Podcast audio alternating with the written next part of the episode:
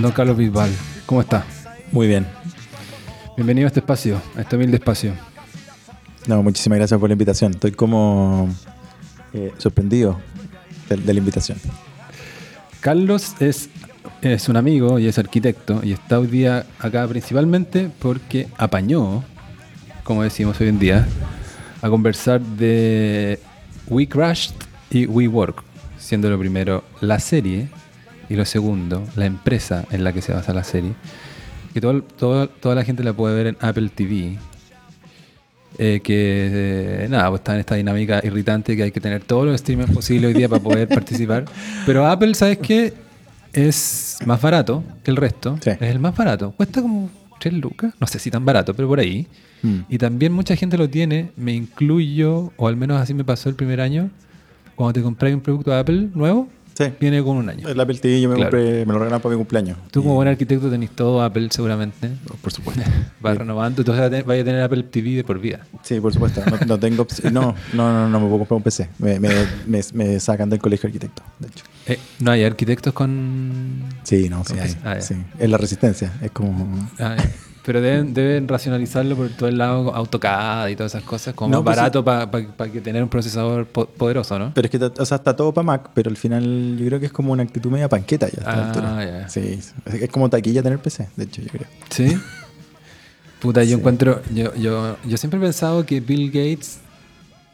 Que baja ser Bill Gates y ser millonario y por algunos años el más millonario del mundo y tener que usar Windows. ¿Tú crees que tiene Windows? yo creo. Yo creo que tiene un Mac No. guardado, así como. No, Sí. debe tener, pero debe- obvio que sale con esto. ¿Cuál es el, el- el laptop de, de- con PC más taquilla? ¿Serán los Asus, ponte tú? No, estoy perdido. Asus ¿Sí? es como una marca taiwanesa que, Sí, pues, que ha, entrado, ha entrado fuerte, Sí. pero ¿Qué, porque tiene- Dell? No, no. Yo los tengo en la punta de la lengua se me va. Hay uno, Dell lo fue un tiempo. Hay uno ahora que se llama, que son de Microsoft. Microsoft no sé cuántito. El, el- porque hay uno que es como este iPad híbrido, el Surface. Ese, ese, Surface. Sí, Surface. sí. Y, y de ahí los gamers. Los gamers mantienen vivo también Sí, en los PC. por supuesto. Hay unas máquinas gigantes. Oye- un paréntesis con respecto a los gamers, eh, que el otro día me maté la risa porque hay que que la estética de gamers es súper, súper fea. Eh, esto De, lo- de los computadores. Sí, en general, po, como todo. imagínate- To- toda la estética gamer es... Pero sobre todo lo que estamos hablando, Sí. una vez jugamos con amigos Sí. por WhatsApp, como te imaginas llegar a una reunión con este PC y más encima se llaman ya como de una manera como, Sí. como, por- como, como una tienda del portal Lion Sí. y, son- y ti- y tienen como unas LED verdes y unas formas, claro. Son como los, los mini componentes de los 90, Claro, de verdad, y que claro. parecían como unas discotecas así portátiles. Pero no, yo he tenido conflicto con mis alumnos, les he dicho que, que la estética gamer es no va muy de la mano con la arquitectura. Pero bueno, el tema es que eh, IKEA sacó una línea de productos gamer el otro día y ni siquiera IKEA lo pudo resolver. No, es horrible. Pero Es eh, profundamente horrible. mobiliario, Todo, sí. Ah. Sillas, mesas, lámparas. claro. Y todo tiene la luz de neón, así como... Sí, po, Es es como inevitable, en verdad. claro. pero no- ahora, sí, pero ahora en los, en los juegos mismos hay todo un espectro, todo un universo y hay juegos hermosos. Yo Sí. que me imagino también Sí, sí, por de gusto de diseñador exquisito. Sí, sí, sí. Eh, incluso juegos que están de moda, no sé, como Minecraft, igual es la raja su estética. no, ¿tú- absolutamente. ¿Tú no eres sí. gamer? No, para nada. Ah, ya. Sí, paré. Pero tuve, tuve como una- unos coqueteos, ¿cachai? Que jugué Metal Gear. ¿Cachai? De la cuestión nerda, sí. Jugué Metal Que Gear. sigue hasta el día de hoy. O sea, hasta hace unos años salió un juego, el juego Sí. del año fue el número 5, Sí. claro. Jugué Metal Gear como en el PlayStation 2, así que esto tiene que haber sido el año 2003, 2004, no, antes, 2001, ponte tú, una cosa así. Y ahí, ahí me quedé. Y bueno, la clásica como jugar FIFA o Winning Eleven y esas cuestiones, pero... Pero no, la verdad que no, no me No. pareció muy... Bueno, si alguna vez te vuelves a actualizar, te vas a sorprender lo avanzado que está el tema. Sí, no, se cachado. Eh, tengo respeto, mis discrepancias son a nivel estético, eh, mobiliario y, Y consola y todo con- eso. Sí, sí. Eh, pero ¿has visto el PlayStation 5? Ese es medio Mac, es medio blanco. Sí, pero, eh, pero raro, bueno. ¿no? Es que es todo como futurista. Sí. Oye, me, me interesa preguntarte un par de cosas más, pero déjame anunciarle a la gente que quizás está muy perdida. Hacer una pequeña intro del, del tema. Algo así como hace 10 años atrás, no existían, al menos no como lo conocemos hoy, los coworks. Ujú. Eso es lo que yo me he comprado. Tú como académico de arquitectura me podrás corregir. Eh, y a un empresario de Nueva York, de origen israelí, eh, de veintitantos años, llamado Adam Newman, se le ocurre junto a un socio de repente arrendar una planta entera de un edificio, primero en Brooklyn, y dividirlo y hacer un cowork. Y hacerlos, y sobre todo hacerlo de una manera especial, con una cierta estética, con un espíritu comunitario de somos millennials y hacemos lo que queremos, eh, trabajamos nuestra pasión, somos freelance o somos eh, entrepreneurs o como se diga, que puede ser, ¿cachai? Ahí igual estáis solo, necesitáis una oficina y nos apañamos entre todos. Y espacio abierto, ahí tú, ¿cachai? Más, ahí, ahí me podéis hacer bolsa. Según lo que entendí yo, espacio abierto, si es que hay un espacio cerrado con vidrio. Em, y ese fue como el germen de una empresa que después de hacer ese edificio en Brooklyn, eh, terminó siendo WeWork. Y que, fast forward, WeWork existe hasta el día de hoy en Chile, hasta, hasta en Chile, pero se expandió por todo el mundo y llegó a ser la empresa privada, porque todas las empresas cuando parten son privadas y después salen a la bolsa, todavía no había salido a la bolsa, mejor valuada del, del, no sé, de los últimos años, eh, eh, una cifra ya astronómica. Eh, y terminó, siendo como un negocio y el tipo como eh, un empresario exitosísimo como eh, la vedette de las revistas y de todo el momento demasiado taquilla y después tuvo una caída abrupta. Ese más o menos, Y ese es más o menos el, cuento o el principio del cuento con WeWork y con la serie We Crash. Em, no sé si me quieres corregir algo, cosas de arquitectura. No, no, latero. No, no, no. Lo, lo, que sí em, es que el, los, los coworkers existían antes que estos gallos los hicieran. Sí. Sí, yo vi un documental y, mencionaba un tipo decía que había, se me olvidó la, la, la, cadena, pero decía, pero era muy parecido, no era muy diferente a, un, a una sala de espera, una consulta, un dentista, decía como la estética. Sí, sí, no, al, al final esta cuestión Mira, a ver, así como entrando un poco al tema de la arquitectura directo, eh, como para, o sea, va a sonar medio pomposo, pero como para desmitificar un poco la cuestión, eh, ¿cachai que a nivel como académico el tema de los cowork y todo esto co eh, no está muy bien mirado? No, no es, una, no, es algo que se estudie como, como con profundidad o, o, que se mire como en términos de avances, ¿cachai? Porque por una cosa que, que, de hecho la serie lo muestra, y, si tú miras la cuestión un poco más de profundidad, te das cuenta que son, que son problemas estéticos. ¿cachai? Y, y, los problemas estéticos son importantes, obviamente, en la arquitectura, pero también son secundarios, ¿cachai? Porque, porque están un poco amarrados a las modas. Entonces, lo que, te, lo que te amarra un poco eso es que tu mesa de ping-pong, eh, claro, va a estar ahí, pero el próximo año tiene que ser morada, después tienes que cambiarla a una que es como de mármol, después, ¿cachai? Como, Y el problema, claro, de, estas, de este tipo de empresas es que, es que lo, es que llevan el tema a un problema como, como, como, como superficial, decirlo como, ¿cachai? Como realmente. Claro, pero con todo lo criticable que puede ser, igual le dieron el palo al gato, siento yo. Porque no, por supuesto. capturaron como una moral de la época. Y que tiene que ver con, con la época en que los millennials Ambos somos millennials, medio tardíos, yo creo. ¿Tú te consideras millennial, Carlos? No, lamentablemente. Ah, está ahí en la, pero está en la bisagra. Es que soy medio bisagra, sí, yo soy medio... Sí, un millennial ex. Claro. Pero bueno, coincidió como con el pic de los millennials, cuando los millennials tenían veintitantos. Y, con toda esta estética que igual se expandió por todo el mundo. Mm. Y no estoy diciendo que ellos la crearon, pero, pero sí la ayudaron a impulsar igual. Incluso si alguien nunca ha ido a un WeWork, como puede acá en Santiago, hay como tres locaciones. Yo no he ido, yo he pasado por fuera.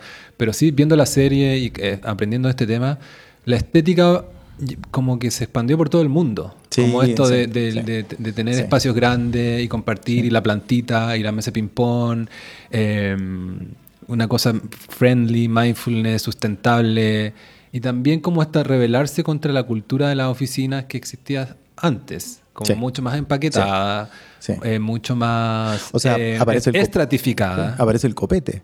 Exacto. Como tema en estas cuestiones también. No, eso lo encuentro, lo encuentro, eh, me pasan dos cosas. Uno como que lo envidio, pero también es como too much, por lo visto en otras...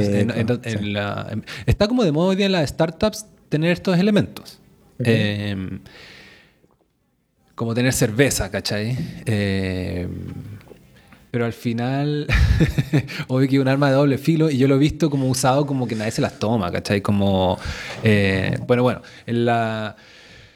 La serie es muy entretenida porque, bueno, está protagonizada por Jared Leto y Anne Hathaway. Eh, Jared Leto hace de Adam Newman, este empresario, eh, y Anne Hathaway hace de su pareja. Y la serie, eso lo aprendí yo con la serie igual, porque de WeWork ya han habido muchos reportajes, hay hasta un par de documentales por ahí.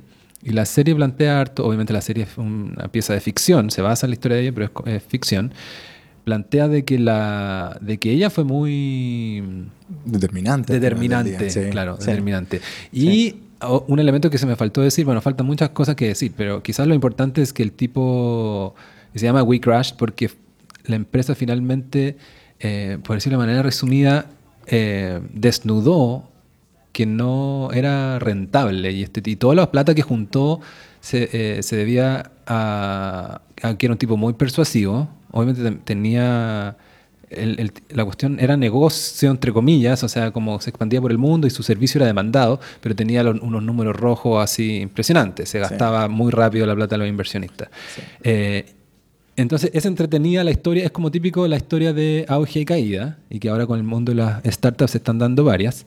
Eh, pero además, y esto es lo que la hace original, porque igual aparte me vi eh, la serie de una serie de sobre Uber que se estrena ya se estrenó en Estados Unidos, entonces la vi legalmente. Se puede, pero se- eh, otra plataforma que se llama Paramount, Paramount, la- Paramount Plus también la estrena aquí como en un mes.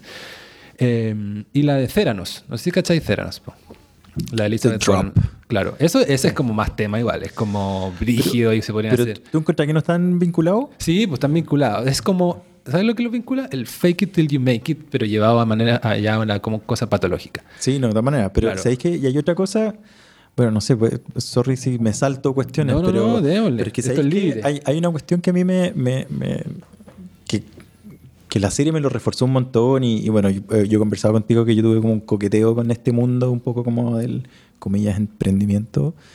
eh, y como en estas áreas, ¿cachai? Eh, y en el fondo hay un, hay un punto en donde para que la cuestión tenga sentido para la generación a la que está sirviendo, eh, tiene que esto disfrazarse como de una misión como moral, ¿cachai? Como que en el fondo eh, estos personajes, tanto la Elizabeth Holmes como, como, este, como Newman, ¿cachai? Son, son gallos que entran como en una dinámica media mesiánica, Claro. ¿cachai? Y el discurso es mesiánico y el, y el discurso apela a, los, a las emociones de las personas, ¿cachai? Siendo que al final del día, y, y es como un poquito, es, es la contradicción que tiene todo est- este mundo, creo yo, ¿cachai? Que es la construcción de una narrativa basada en, un- en unas emocionalidades que, y unas intenciones maravillosas, pero que al final del día tienen que ser negocios, tienen que ser rentables y que tienen que producir Claro. lucas, ¿cachai? Para los inversionistas. Y tanto la Holmes como este compadre eh, arman esta narrativa. Ella arma la narrativa a partir del, del tío que se le muere porque no le diagnosticaron ¿cachai? la enfermedad a tiempo. Entonces sueña con esta máquina que pueda de alguna manera como... Claro, para decirlo en breve, nomás, para, que esté muy, para el que esté muy perdido, Elizabeth Holmes fue la fundadora de. Theranos, una startup que ya cerró. Es la, es la caída más brígida de toda Sí. esta historia y la única que entra en el terreno derechamente criminal. Sí. La tipa podría irse a la, a la cárcel, Sí. como en septiembre le dan la sentencia y se pod- podría ir hasta, hasta 20 años, eh, por eh, ofrecer un examen de sangre que con una gota iba a diagnosticar como 200 enfermedades. Eh, cuando nunca tuvo la tecnología Exacto, y, a- sí. y alcanzó a venderlo en ciertas farmacias jugando con la salud de las personas y mal diagnosticando un montón de enfermedades. y todo eso. Claro, sí. Cierro el paréntesis. Sí, no, ahí la diferencia, sí, ahí tenéis que, que bueno el paréntesis, eh, porque claro, te das cuenta que, que ella no tenía el producto. El problema de Newman al final es que no tenía el modelo de negocio, ¿cachai? Que son dos cosas distintas. Claro, sí. Pero los dos se agarran, yo creo. Creo que hay una conexión que es Sí, no, importante, sí, que es como co- de la construcción de esa narrativa como mesiánica, Sí, en donde... Porque Newman también se agarra una cuestión que es bien inteligente, que es que saca el kibbutz, ¿cachai? Que no sé si los conocís, que son estas comunidades en en Israel. Israel, ¿cachai? Entonces... O sea, lo conozco teóricamente. ¿Tú ah, ahí estaba en No, no, no estaba en ello, pero, pero en el fondo, como leyendo todos estos temas de los co, ¿cachai? Co, co-work, co, co-housing, co-link, como es la vida en fondo, como es la al final es eso. Claro. Y cachai que lo, lo, lo- lo atractivo al final del día para las personas, tanto para los usuarios como para los inversionistas, es la construcción de estas narrativas en donde tú estás cambiando el mundo. Claro. Y- El tipo era maestro en esa narrativa. es seco, maestro es seco, por supuesto, porque cuando, cuando, cuando el gallo te, te presenta que la comunidad es la respuesta a la soledad del mundo contemporáneo, es brillante. Sí. ¿cachai? Y, y lo, y lo aterriza. O sea, en el fondo, todos estos conceptos que pueden ser como emociones, el compadre la aterriza a un espacio físico, ¿cachai? Y, y- y la, y la Holmes, fallidamente, lo aterriza en un artefacto, ¿cachai? Claro.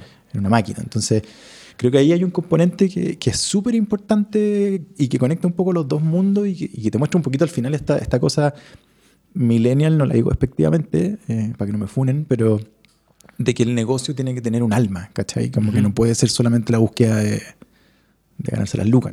Entonces, nadie, te, ahí- nadie te va a funar por estos temas. Estamos, estamos, estamos lejos de los temas radioactivos. pero, No. pero si nos quieren funar, esta voz es soy Cristóbal Sí. Fredes y la otra voz. yo soy eh, Carlos Pifá. para que nos funen bien. al menos. Por supuesto, con nombre Sí, Oye, también me pasa de que, pese a que ya sabemos cómo terminan estas cuestiones, Mm. esta historia en el fondo no, hay- no, no se puede hacer un gran spoiler acá porque ya se venden como la... eh, salió en la prensa, ambas caídas, Sí. y brusca y todas. Eh, igual me, eh, eh, eh, me da un poco de envidia también a la vez, el, no, porque ellos ofrecen este servicio, pero aparte la base central o la empresa misma, porque una cosa es la empresa y otro es son la gente que contrata el servicio. Puede que se mezclaban igual o no. Me imagino como que los headquarters de WeWork en Manhattan Eran un cowork. Eran un cowork como- también, ¿no es cierto? Claro. en- ya, y, y- y en el momento donde se muestra como el apogeo, igual se ve la raja, ¿cachai? Y uno, ¿cachai? Acá con... En la, en la- en la crisis- con crisis de mediana edad, viendo, viendo cómo estos huevones tomaban un lunes en la tarde, Por carreteaban, claro, claro, los claro. paseos de la empresa Es un Coachella, literalmente. Claro, lo- aquí los paseos de la empresa que van como a Melipilla, Sí. eh, allá era un summer camp. Claro. eh, y entendí yo como reciclando el concepto de, de los summer camp de cuando eres chico y en Estados Unidos te vas como todo el verano, qué sé yo. Y acá se iban una semana al paseo de la empresa y tocaba Lord o tocaba The Weeknd.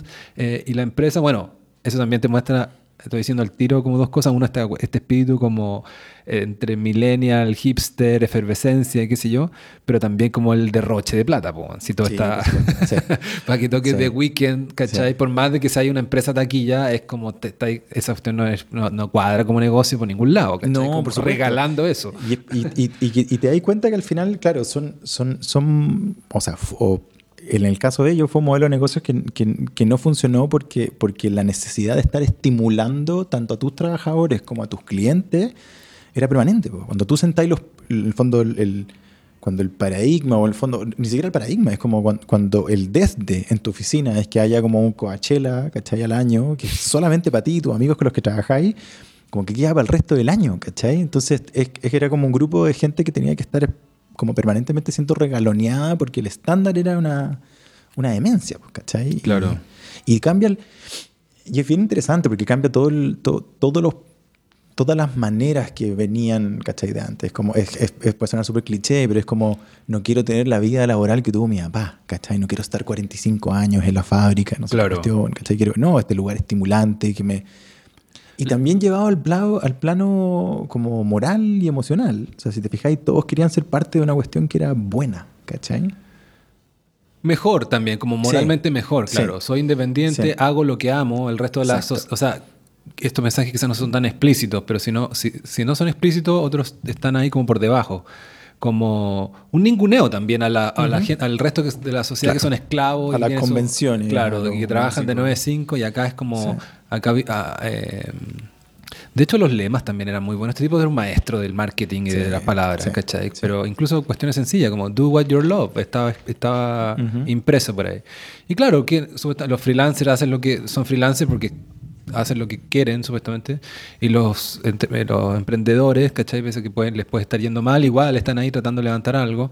Eh, sí. Y, re- y cómo repetía todo el rato el concepto de comunidad y que. Ujú. eh, ¿Tú cachai que al final eso, eh, en, toda la, la- en todo este mundo co, de cooperativa, comunidad, es lo que hace las grandes, la gran diferencia entre las marcas? Eh, de hecho, ponte tú en, en el mundo, o sea, incluso en los cowork y en los cohousing y co-living, exi- existe para cada lo- local, ya sea un edificio o oficina o lo que sea, existe el community manager.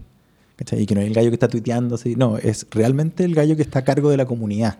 Offline. Entonces, offline. Exactamente. Probablemente de ahí viene. Sí. Y es el tipo, sí, y es el tipo literalmente que resuelve conflictos, ¿cachai? Entre los miembros. Es el gallo que está preocupado de que tú lo pases bien, de que no te falte nada. Es el que organiza las actividades para encontrarse entre las personas, ¿cachai? Y, esa figura es súper emblemática. ¿eh? Y en el fondo, las empresas exitosas en estas áreas eh, son las que tienen ese personaje muy bien definido, muy bien identificado y muy bien elegido quienes lo hacen, ¿cachai? Claro, eso es de recursos humanos. Oye, el elemento que falta para hacerse una idea de por qué esto es tan particular también y por qué Apple decide hacer una serie eh, igual de, de buen valor de producción. La serie igual se ve como una película un poco. Hay series que se ven como series estas, como, y estas, o como sitcoms. Esta, esta serie se ve de taquilla, ¿cachai? Como se nota que se gastaron plata. Tenía a Jared Leto y a la Anne Hathaway. Y a de- Hathaway. Sí.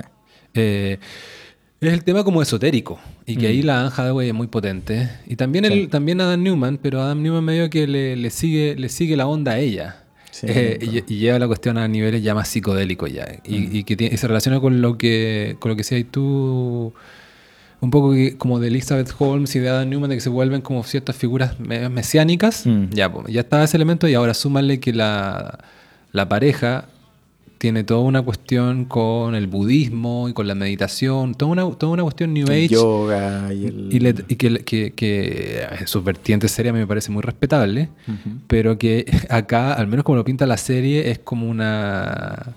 Eh, too much, como una tipa media viviendo en el mundo de Bill Pap Sí, y tratando de... Y, y- y- y le empieza, y empieza a meter estas ideas a la empresa. Y es, es interesante cómo lo muestra la serie porque a uno le queda claro de que Adam Newman se apoyó mucho en ella. Mm. Porque la serie muestra a Newman como un tipo que era medio chanta nomás, como un tipo tratando de hacerla. Mm. No tenía ni uno en Nueva York. Y de repente se le empiezan a ordenar, se le ordenan los astros, por decirlo así, y cuando empieza a salir con ella. Sí. No sé si esto será tan así, pero nada, pues la serie hace una apuesta, ¿caché? Y, y medio que ella lo, lo inspira, la idea de WeWork no es de ella ni nada, pero el tipo es súper fiel a ella, no solo como marido y que rápidamente tienen un montón de hijos, qué sé yo, o sea, el tipo no podría haber sido como un, un, un jefe como de otro estilo, ¿cachai? Pero no, Claro, no no, alcanza a meterse en esos temas, no se mete con nadie porque se casa muy temprano con, su- Sí. con, con Adam, New- Adam Paltrow Newman, porque eso le da como una hueá más chistosa todavía, que es prima de Gwyneth Paltrow en la Sí, vida real. Vamos, vamos a hablar de eso. que- Le da un elemento goop al Sí. tema. Y, y la tipa, a ver, para ejemplificarlo, lo más potente, una de las cosas más potentes es que termina metiéndose a la empresa como por al lado, medio que la presentan como co-founder ya, cuando Mm. llegó mucho después. Bueno, no olvidemos, hay un tipo que hemos estado ninguneando que es arquitecto. Miguel. Y que lo, y que lo ningunea en todo estos relatos porque es un tipo muy piola. Pero fuimos consistentes, lo ninguneamos nosotros también. Entonces, claro. Que es el socio, y como medio al principio entiendo yo, 50-50. La idea fue, la, startup era de los dos. y el gallo que eligió los muebles, el que Claro. el papel mural, ¿cachai? Como, Claro. ¿sí? Miguel, ¿cuánto? Bueno, ya lo googleo después. Sí, William, no, sí. Uy, qué, qué mal, mal colega. Claro, No, pero bueno, el Adam Newman, claro, su socio todo este tiempo fue un arquitecto que era como, se Mm. llevaban bien y compartían un espacio y, se- y fue- con él empezó a arrendar y a subarrendar y armar este cowork. Bueno, entonces eh, la tipa empieza a tomar un protagonismo y le inventan unos cargos como, hoy día ya la startup está, ya, ya no pueden tener más cargos como No. que suenan súper potentes además, como todos los CBO, Sí, CFO, CMO, CBO, esto como Chief Branding. Sí, pero hay, un, hay uno que yo encuentro que, que es el que es, es literal el que refleja todo lo que estaba hablando, que es el Chief Evangelist. Que No, existe. pero no en WeWork. No, no en WeWork, pero existe en otra. En, en Google existía. Chief Evangelist. Lo podéis, o sea, literalmente es como, como el, como el Eh, colegio el delegado de religión. No, es, es todo lo contrario. es el gallo que está evangelizando sobre tu marca en, en público, ¿cachai? Es una especie como de influencer, pero, pero a un nivel... No, existe, Claro, existe. O Porque sea, ya hay- me, me sí, es curioso porque sí. pu- todos estos cargos C son Sí. como medios paralelos salvo el CEO. Ujú. Entonces ya está el, el CBO, que es el eh, Chief Branding Officer. Sí, el F, que es el de, fin- el de finanza. Claro. Sí, no, sí, hay harto, pero Sí. ya los que se parecen el CBO con el eh, CMO, el Branding y Marketing. Ya hay dos tipos ahí, en Branding y Exacto, Marketing. sí. Y ahora tú me- sumas ahí un, No, no, el, el- un- el- un meta embajador. Exacto, Claro. es un, es un meta embajador. Y, y de nuevo, vinculando a esta cuestión en, en donde cuando estás un poco como avergonzado que tu negocio sea un negocio, ¿cachai? que queréis que esta cuestión tenga una misión y, y- y- y no es menor la elección del nombre, ¿cachai? De, de ese cargo en específico. Claro. Ahora. Em, ah, para decirte una vez lo que estaba diciendo, para dónde iba con el ejemplo. Ya, entonces la- esta tipa le dan el cargo, uno de estos cargos creo que es el CBO, parece que le dan como el branding o qué sé yo. Eh, y la tipa inventa que la misión de la empresa es eh, expandir la conciencia del mundo. Que es una frase propia del budismo o del mindfulness o qué sé yo. Y dicha este contexto no tiene ni un sentido. Y todos la empiezan a repetir. Y Adam Newman empieza a repetir en la entrevista hasta el día de hoy. Uno puede ir a las charlas TED, a las cuestiones que hizo. O incluso hasta ahora, si el tipo no está fondeado. eh, o estuvo fondeado como un tiempo nomás. Eh, y e- eso como un ejemplo, pero está lleno de cosas así. O sea, la tipa realmente... Me recuerda un poco como ciertas cuicas chilenas. Como... Yo, yo quería ir para allá. Adelante. No, no, no, no. Es que sabéis. No, no, pero no, no, no quiero hacer un ataque al, al gremio. Eh, no, pero sabéis que esta cuestión también muestra una cosa que, que, que es súper. eh, que es parte de la mitología. Sí, yo, yo, yo encuentro que la, la gran gracia de estos tipos son los relatos que construyen. Ese es como el punto po. principal. Pero. Y eso no es malo per se. No, exacto. Claro. Pero, por ejemplo, hay, una, hay, hay un tema como, como demostrar en general en todo este mundo de, de que los orígenes eh, de, todas las cosas provienen de un esfuerzo personal y como de un trabajo que te mató y que básicamente es que le dedicaste tu vida a esto y que, y que es solo gracias a ti, ¿cachai? En el fondo estos personajes evangelizadores o, mesiánicos em, manifiestan, como decía la galla, como que de alguna manera ellos son los responsables únicos de que estas cosas ocurrieran. Pero por ejemplo hay un detalle en la serie que es muy muy bueno, que es que cuando estos tipos están con problemas de Luca, él se casa con esta tipa y el suelo le regala un millón de dólares. Sí, que es una cues- cues- cuestión que... Otro nivel. Como es que eso te digo, El regalo entonces- de matrimonio sea un millón de dólares. Y que es justo la plata que necesitan para poder, en el fondo, zafar del momento en el que están, que es un momento crítico en donde probablemente la empresa se hubiera caído. Claro. Eh, ¿A qué voy con esto? Que es que también parte de la mitología es negar los orígenes económicos de muchas de estas figuras. Curiosamente, Trump Entonces- también recibió un millón de dólares. De su padre, Sí, sí. su historia era como un millón de dólares. Y él se defendía diciendo que no era tanto. Obvio, para el estándar que tenía él. claro, está eh, bien hecha en todo caso. No es una información nomás esto de la, de la serie porque es medio pintoresco también. Es una, Sí. un, un suegro judío. Ujú. eh, Metido en real estate también. Metido en Rivers, como- que, porque, sí. no- que exteriormente no es, no es un italiano, no se ve como alguien muy pudiente y de repente saca este regalo como Mm. Sí. toma este cheque de un millón de dólares. Pero en el fondo, ¿cachai? Que es súper interesante porque yo lo planteo también, o sea, lo, lo- no es que lo planteé, perdón, que lo, lo pensé desde el lado Paltrow, ¿cachai? En donde la Gwyneth Paltrow también es una figura súper mesiánica dentro de este mundo. No sé si estáis familiarizado como con los productos que ella Sí, vende. pues, cacho la historia de Goop.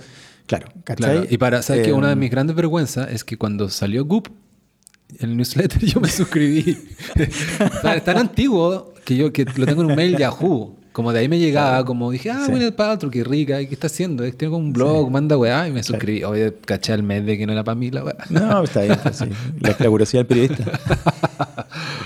No, pero ¿cachai? Que en el fondo también, y, y- y- y también te explica un poco la figura de esta Gaia. Que la- me refiero a Gaia como la señora de Newman, eh, que, que tiene, claro, que es alguien que, que- que está como flotando por el mundo, en una, siendo una yogi. Claro, que no una actriz claro- actriz también. frustrada, Claro, ¿cachai? Entonces, te das cuenta, y, y después la serie te va mostrando muy, muy bien, ¿cachai? La, la construcción del personaje como súper etéreo, súper volátil, sin nada muy claro, que tiene que ver como con, como con estas lucas que están siempre y en donde como que el papá cuando le dice como, ya toma, aquí tení, anda a, hacer, a ganarte un Oscar, cuando, cuando le cuenta que quiere ser actriz, ¿no? Entonces, hay también como, como, como un espacio de libertad que les permite a ellos, ¿cachai? Emprender estas cuestiones y que se basa en un soporte económico que no es, no es menor, ¿cachai? Y, y sin ánimo de atacar a nadie, Claro. pero la gran mayoría de los emprendimientos exitosos provienen de gente que vienen de plata, ¿cachai? O que tienen una situación económica que les permite experimentar, Claro. jugársela, correr Ahora, riesgos, sí, ¿cachai? pero para ser un poco abogado del diablo, igual está lleno de gente con plata y que no arma estos imperios así tan No, por supuesto, por supuesto, sí, Ahora, sí, pero sí te sí. compro completamente lo de que esta gente borra esa- ese Es- dato de es su eso es voy, mitología sí, y, y- te cuenta el- el- la historia como de que... El hustle. Claro, el hustle. Esta cosa como- ¿Cómo se traduce hustle? No sé. No, es terrible, me mandé un Yo lo- patonavia yo con lo- eso, pero... yo- no, no, pero es que lo escucho todo el rato. Sí. Es muy del mundo de startup. En, en la serie de Uber, que igual te la recomiendo, es entretenida. Es más superficial, igual es como una suerte de Mad Men, porque Uber igual era una cultura así muy masculina. Y el, y el CEO original, eh, ese weón sí que tenía pro- problemas ya. No, no, no acoso directo de él, pero sí como era un weón como muy agresivo en su, en su estilo. Eh, y el hustle estaba en el lema de la empresa, como never stop hustle. Pero por otro lado, a veces escucho hustle como algo negativo, como esta película American Hustle, y es como, acá la tradujeron como la gran estafa americana, que Sí, es pero que claro, yo creo que viene, viene un poco como de ese mundo, como de los, de los gallos que están como en la calle, ¿cachai? Tiene una cosa como del esfuerzo callejero para poder sobresalir y como para lidiar con el día a día. Claro. como Entonces es súper curioso que ellos se, se, se- se ap- se apropien de este concepto, ¿cachai? Y que escondan y como que borran con el codo esta cuestión de que, bueno, en verdad mi suegro me regaló un millón de dólares en el momento más clave de mi empresa, ¿cachai? Que no... Era la plata como para Para que se compraran un departamento. Un departamento, claro. Sí. Claro. Y, eh, Bueno, después terminan en, en- en otro departamento, en una casa, una hueá Sí. gigante. Eh, no, igual es, y, eh, Jared Leto lo hace súper bien. Está un poco raro físicamente y después me enteré yo como googleando que parece que le pusieron prótesis. Pero sí, eh, eh, yo es el único actor hombre que lo han tenido que afear, ¿o no? ¿Puedo estar equivocado? Sí, sí, pues se ve más feo, se ve más Pero feo. absolutamente, Claro. le, le engrosaron la nariz, Claro. ¿cachai? La pera también se Sí. la... se- es que este muy bonito, sí. Sí, hay po. que decirlo. y aparte se mantiene bien porque también hay como un medio un gap grande de edad igual con Adam Newman, al menos cuando Newman partió esta empresa Mm. tenía 29 o por Sí. ahí y Jared Leto tiene 50 y algo. Bueno, entonces por eso entre eso y la prótesis se ve un poco raro la cara, Sí. pero lo hace súper bien. Yo encuentro que se, Súper bien, se- sí. se toma se lleva la serie al hombro. Pero Anne Hathaway no lo hace nada de mal, tiene es como muy divertido, no sé, tú vas un poco más atrás, la serie termina, son ocho capítulos, es una serie, ¿cómo se le dice? Miniserie o se le dice mm, antológicas, que, te- que no, no termina, es una sola temporada, no porque no la quieran renovarla, sino porque se cierra el ciclo. Y mm, probablemente cuando estén escuchando este podcast ya va a estar, van a estar los ocho arriba, porque ya van- estamos grabando esto y ya en siete arriba. Y Carlos Bisbal yo creo que se ha visto como unos cuatro, según donde me Sí, dijo que creo está. que sí, como en el cuarto. Entonces quizás te voy a decir algunas cosas de ella que no, no las habéis visto. Pero no sé si llegaste a la parte donde ella des- despide a algunos trabajadores por, por simplemente tienen bad energy. No, pero lo leí en el New York Times. Me acuerdo perfecto. Sí, Claro. no, o sea, de hecho es como, es, es el, era la parte del artículo que, que le saqué un pantallazo y que compartí con, Claro. con mucha gente. Está como en esta oficina de WeWork, de nuevo, para repetirlo, estas oficinas como idílicas donde la gente está trabajando al lado uno de otro, pero hay una mesa de ping-pong, hay cerveza, hay un... en- hay- hay- pa- parece que en la WeWork o en, en la- en- en los headquarters tenían un barista también, ¿cachai? Como ahí mismo Ujú. te, te hacía Sí. un capuchino y qué sé yo. Todo happy, todo bonito, la estética y bla, bla, bla. Y esta tipa, en ese contexto, de repente, le cae mal a alguien y le dice, y va a recursos humanos, y ella, como saben que tiene este cargo y es la señora del fundador, quiero que despidan a Juanito o a Pepita. La razón, bad energy. no, y Anne Hathaway hace Sí. muy bien como esta...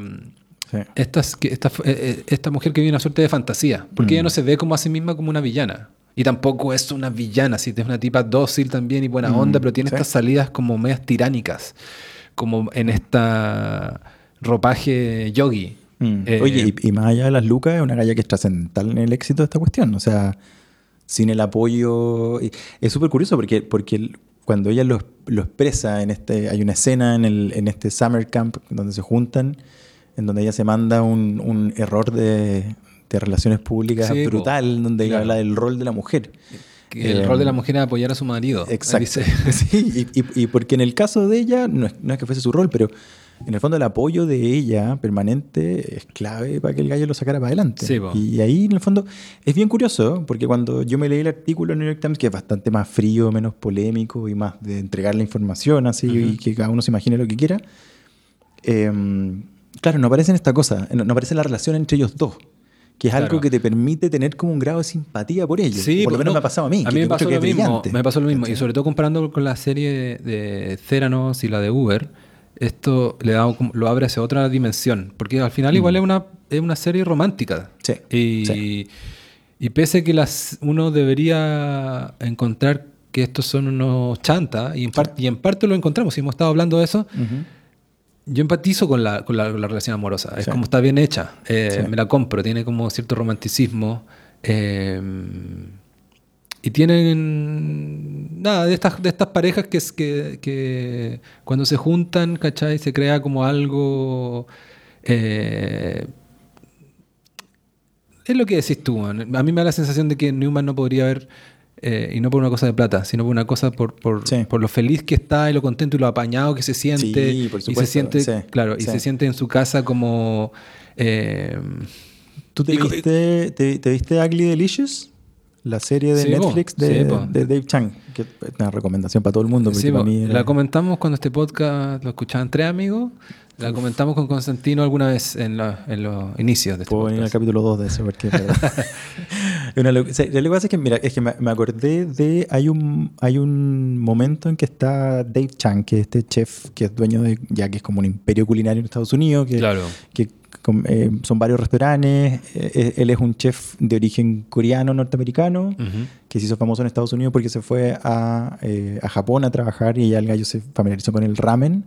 Y él fue un poco el, el- el- el tipo que trajo el ramen a, a Estados Unidos, puntualmente en Nueva York. Y, por- y probablemente eh, Y a llegó a partir- Chile, ya a Linares, ya a Puerto Y ahora está en todos a lados. Y en el fondo, nada, pues hay un, hay un momento súper interesante de esta serie en donde está conversando con el René, se llama René Redspecil, no, estoy matando el apellido. pero el gallo- del Noma, Redzepi, de- el gallo del de Noma. Dinamarca. Sí, que fue el restaurante, el mejor restaurante del mundo por muchos años. Y, y están hablando como del, del- de, cómo llegáis a este nivel, ¿cachai? Cómo te manejáis en este nivel, cómo podéis navegar este, este nivel de éxito tan power y este nivel de excelencia como en términos te pega. Y, y, Red Zeppelin lo mira y le dice, y, le, está- están cocinando en su casa, y le dice, por esto. Y le muestra a la señora, los cabros chicos, y le dice, yo sin esta estabilidad sería un desastre, le dice Claro. soy un desastre. O sea, si yo sin esto, que es como la familia idílica y puede sonar enfermo Sí. mamón, ¿cachai? Pero le dice, yo sin esto no funciona. Claro. No, es súper Y- mamón lo que tienen y, ellos. y- y me parece que hay como un paralelo con sí, eso. sí. ¿cachai? Es súper mamón, pero, es, pero me lo compro. No me, no, Sí. me, no, me, no, no me suena too much, ni tampoco... No, me, me- me- lo compro, me da, me, es genuino como el amor que, que se tienen y cómo se tiran para arriba. Es Sí, como, no sé, sí, no sé sí. las veces, la mina también es medio irritante, pero la mina tiene una frase que le va que le dice a él en los momentos difíciles, sobre todo como, you are a supernova. Sí, súper bien. y este tipo se la cree, ¿cachai? Entonces, ¿cómo se tiran para arriba? Igual hay unos, hay unos capítulos donde tienen como unos, algunos problemas. Eh, como toda pareja. como toda pareja, pero que creo ahora, como spoiler de la vida real, creo que tienen como 11 hijos y siguen juntos, una weá así como ya. Eh, ¿Qué más, Carlos? Eh, la recomendarías tú, ¿o no? No, de todas maneras. Es que, es que ahí lo que pasa es que también, bueno, a- hay una cuestión que dijiste al principio, que es como el reflejo de una época. Y lo estábamos conversando antes de partir la, eh, el podcast, pero a partir de la música uno puede ir leyendo, uno, me refiero a una persona Claro. de 40 años, puede ir leyendo como, como, como los momentos en los que estaban. Y eso, te- y eso denota que la, la serie este, la- está hecha por... Hay gente trabajando y que pensó Exacto. bien la weá. Hay un Sí, weón que le sí. encargaron poner la música. Claro, ¿no? que estábamos escuchando el 2012 Claro. en esos contextos, ¿cachai? También específicos. Claro. eh, cuál era la música que se escuchaba, el ambiente y todo ese cuento. Y, y me parece que, que, que por otro lado también, si lo miráis, eh, es un mundo que no ha cambiado mucho. O sea, como que, como que todos los años hay una historia de un, eh, una, una startup que va a cambiar el mundo, ¿cachai? Y que tiene la misión de cambiar el mundo y que de alguna manera creo que lo diferencia al final, lo- la gran diferencia que ocurre entre las exitosas a largo plazo y las que no son las que tienen un modelo de negocio viable. Y que al final el problema de WeWork es que no tenía un plan de negocio que fuese sustentable en el tiempo. Claro. Como lo tenía plantado Newman. Claro, llegó a estar, eh, llegó a estar valorizada, ya me acordé, más o menos del orden de como los eh, 60 mil millones de dólares. Que es como decir 60, eh, los gringos dicen billions y ahí nosotros Claro. tenemos que decir mil millones. Mil millones. Eh, y después de que Newman tuvo que...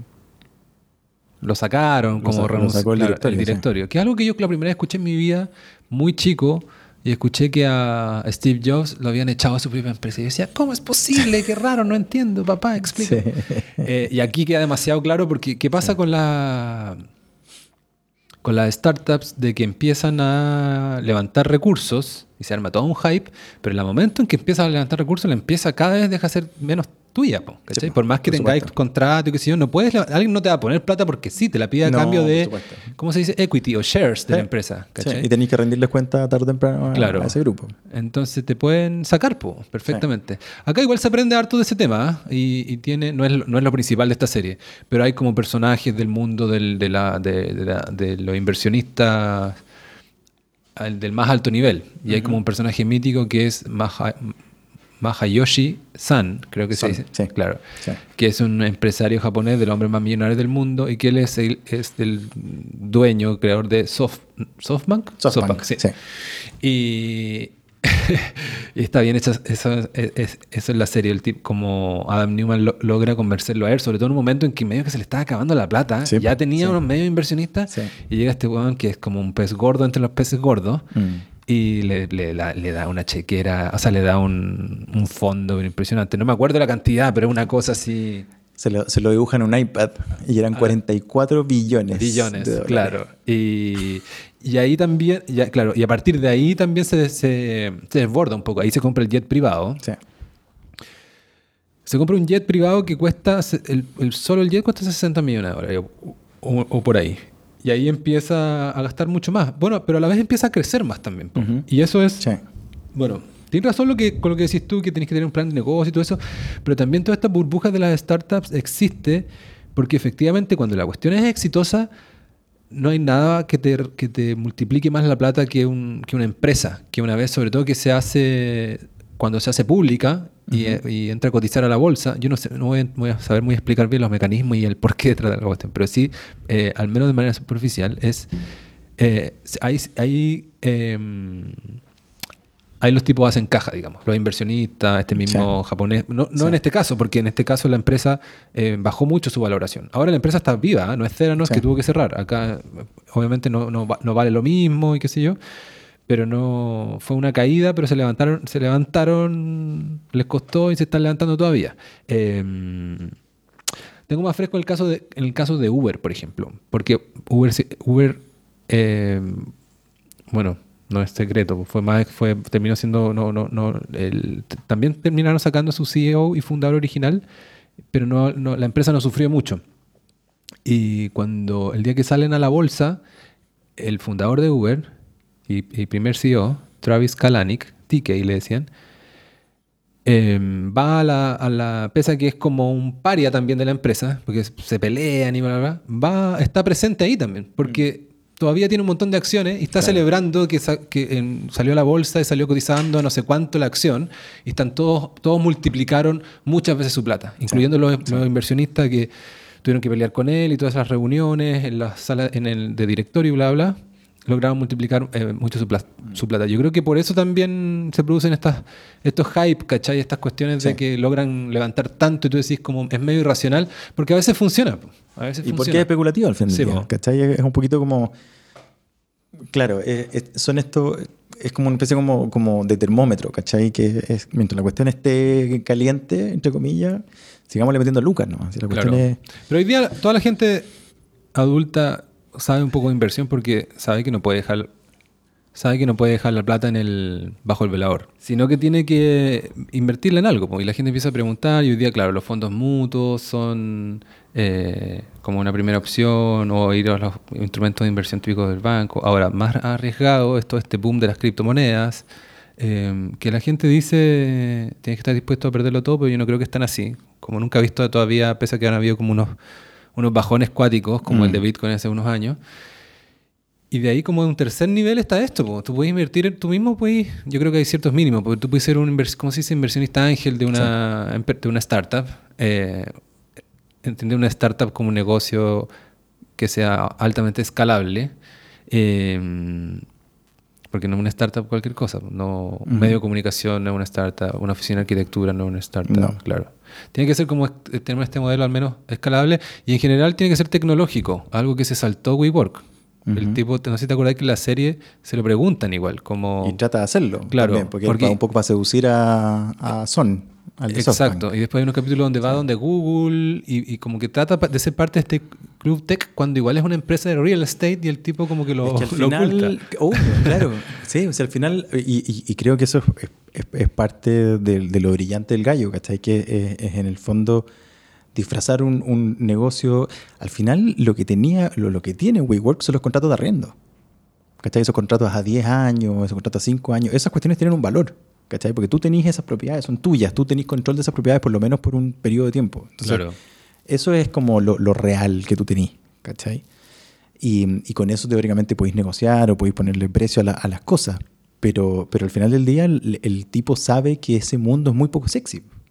¿Cachai? O sea, como hablar de contrato de arriendo es una cuestión que no, no es muy atractiva. Entonces ahí es cuando disfraza esta cuestión de todo este, Claro. este cuento comunitario y todo el rollo. Y ahí, hay, Entonces, y ahí hay todo un mundo y ahí quizás podemos llegar al, al tema en el que tú tuviste alguna experiencia, que cuando WeWork y cuando le llegas la, in- la invers- la inversión, sobre todo del, del japonés de SoftBank, eh, empieza a expandirse. Porque esta es otra cuestión que hacen las startups que...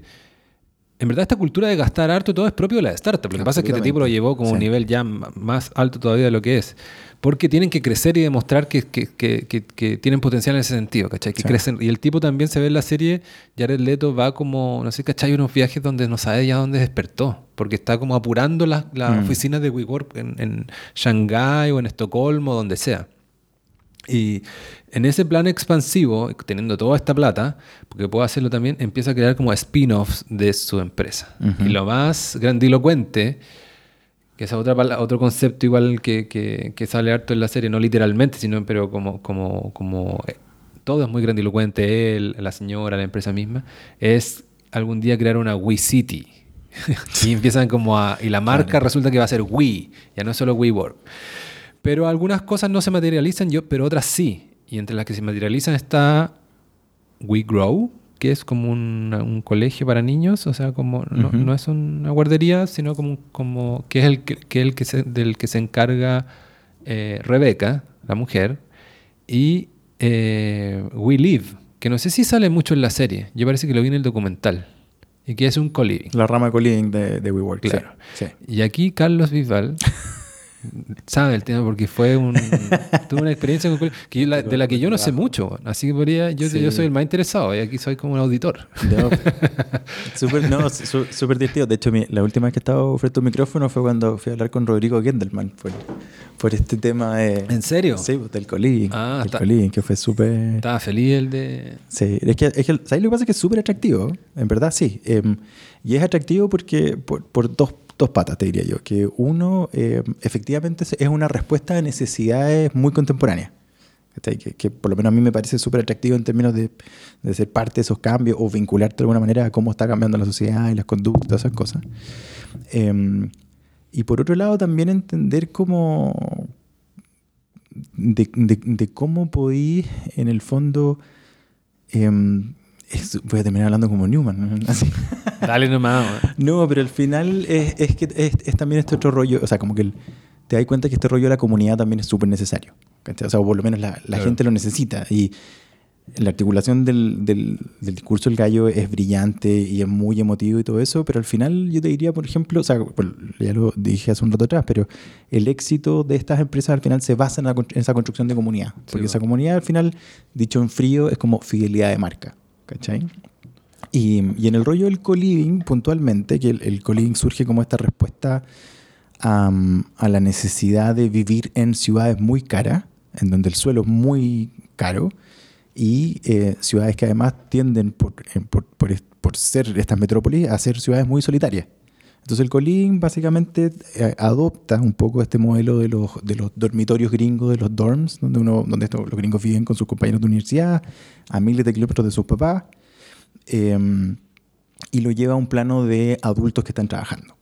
O sea, ya no solo universitarios, sino que es gente que está eh, laboralmente activa, ¿cachai? Trabajando y tiene un componente que también que, que lo hace, que lo hacía competir como con, con el mundo inmobiliario normal, que es que los contratos son hiperflexibles.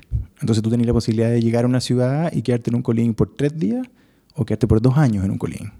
Eso es otra cosa que se ve en WeWork Entonces- también. ¿no? Sorry que te te lleve para atrás, pero la palabra No, flexible se nos Sí. fue. Y también Sí. es una cosa de, este- de leer bien a los millennials y, a la- Por supuesto, y ofrecer sí. algo nuevo. Esto es flexible. Creo que hasta el día de hoy en, estos WeWork u, u otras cadenas tú puedes arrendar, tener como una cosa así como de dos veces a la semana nomás, ¿cachai? Sí, po, Ser más sí. eficientes con, con- Claro. con lo que tú ocupas. Y al final, y eso lo asocia a cuestiones súper prácticas. ¿eh? O sea, es como tú eres, o sea, eres dueño de tu tiempo a ese nivel también. Dueño de tu tiempo en el sentido de que te podéis cambiarte de ciudad Claro. cuando se te antoja. Entonces, el, el, el cowork y el colin son primos hermanos al final del día. ¿cachai? Son, uno es un modelo de oficina y el otro lleva un modelo de vivienda, Claro. en donde tú tenés tus espacios privados específicos. eh, y después compartís todas las otras zonas con, con- Es como, por ejemplo, con, no sé, pues, no sé si lo hiciste tú, pero que viviste en una casa con unos amigos que arrendaron entre un grupete grande. Obvio. No, o sea, no, nunca. No, una- ah, bueno, sí, es que he visto que hay gente que es como una casa gigante de 10 pisos de repente. Claro, ¿no? Claro. Pero siempre. o, pero o compartir un departamento. Sí, de los así 18. de sencillo también. pues, sí. 18 que compartí Sí, con gente. sí, sí. ¿cachai? Entonces, al final lo, lo- lo que, lo, que, lo que hacen estas empresas es que te, te liberan de todo de todos los cachos que implica eso. ¿cachai? O sea, el tema de hacerse cargo de las cuentas, hacerse cargo de la convivencia interna, hacerse cargo como de la vida diaria de los roces, ¿cachai? Y estos gallos arman todo un sistema y nosotros también armamos. Pero contémoslo, de una. Sí. Eh, Carlos tuvo una, un co-living. Así es. Una, eh, ¿Cómo se llamaba la marca? O sea, nos llamábamos escala humana. Escalmana. Era en el, en el sector del parque forestal. Sí. eh, y se lanzó con bombo y platillos. Y no voy a hacer, no, esto no me va a sorprender a nadie, pero por el sector pasaron algunas cosas en los últimos años en Chile. Y eso fue, fue, uno, Sí, fue sí. uno, eh, uno de los negocios perjudicados. Claro, nosotros estábamos en una calle que se llama San- Santiago Buera, que es paralela a la Alameda, Sí. está entre Mercedes y la Alameda, una calle chiquita muy bonita. Yo viví en Santiago Buera. ¿En serio? Sí. Es Justo, mu- es muy bonita la calle. Justo en la, en la parte donde se conecta, justo en la donde está este bar que se ha llamado Noa Noa, la salita, todo eso. Sí. Justo atrás de eso. Sí. Al lado el, ¿cómo se llama el, el restaurante alemán? El Bierstube, ¿no? Claro, pero eso no es Buera, sino que eso es Ah, no, pues eh, eso ya es Merced, pues sí. en Merced. Pero tú Pero por en otro lado, Bueras. Nosotros estábamos en Buera, Claro. sí. Estábamos en Buera. Era un, era un antiguo hotel boutique que estaba operado por sus dueños, así como a pulso. Eh, dos personas súper buena onda, muy generosos, la verdad, ellos dos. Y que como lo operaban ellos, estaban muy cansados y, y les iba bastante bien, pero en verdad era un, un nivel de desgaste muy alto y ellos tenían como un, un aparataje para tener 10 habitaciones, tenían como toda una infraestructura de personal. Pero lo conozco perfecto, súper, yo súper vivía al complicado. lado. Ese, ese, tú ya estás ahí a pasos igual de la esquina ya. Sí, claro. Sí, a, un, yo, a un par de edificios de la esquina estábamos nosotros. yo Sí. viví en Buera 152, me parece. Uy, creo- yo olvidé el número. El 153 era el. Bueno. Sí. Pero, y bueno, y, y- y en un momento nosotros cuando, a nosotros nos pasó, yo me asocié con dos amigos que afortunadamente no eran arquitectos, eh, entonces tenían una mirada, ¿cachai? Mucho más ingenieril y, y estábamos, lo- lo- teníamos este modelo que lo trajo un amigo mío que trabajaba de- en el área de investigación de, de, de CBRE, que es, un, que es Richard Ellis, que es una especie como empresa de real estate y de manejo de propiedades, así como multinacional. Y este gallo trabajaba en el área de investigación. Y él fue el que un día llegó y, y nos dijo, nos dijo, oye, ¿sabes que existe este modelo? Encuentro que es súper atractivo, nadie lo ha hecho en Santiago, está, está en Estados Unidos y en Europa y en Asia, funcionando súper bien. Y mm, sabes que yo creo que es una cuestión que podríamos hacer. Ya. O sea, requiere una inversión relativamente baja, hay que encontrar una muy buena propiedad y, y ver cómo, cómo lo podemos hacer, ¿cachai? Y ahí nos encontramos en la búsqueda de propiedades, que vimos millones, nos topamos con este hotel. No, nos encontramos con este hotel. Y, y los dueños del hotel est- estaban muy contentos porque en el fondo llegamos a un acuerdo en donde nosotros les arrendábamos, la, muy WeWork esto, les arrendábamos la propiedad a un... a un- Largo, largo plazo.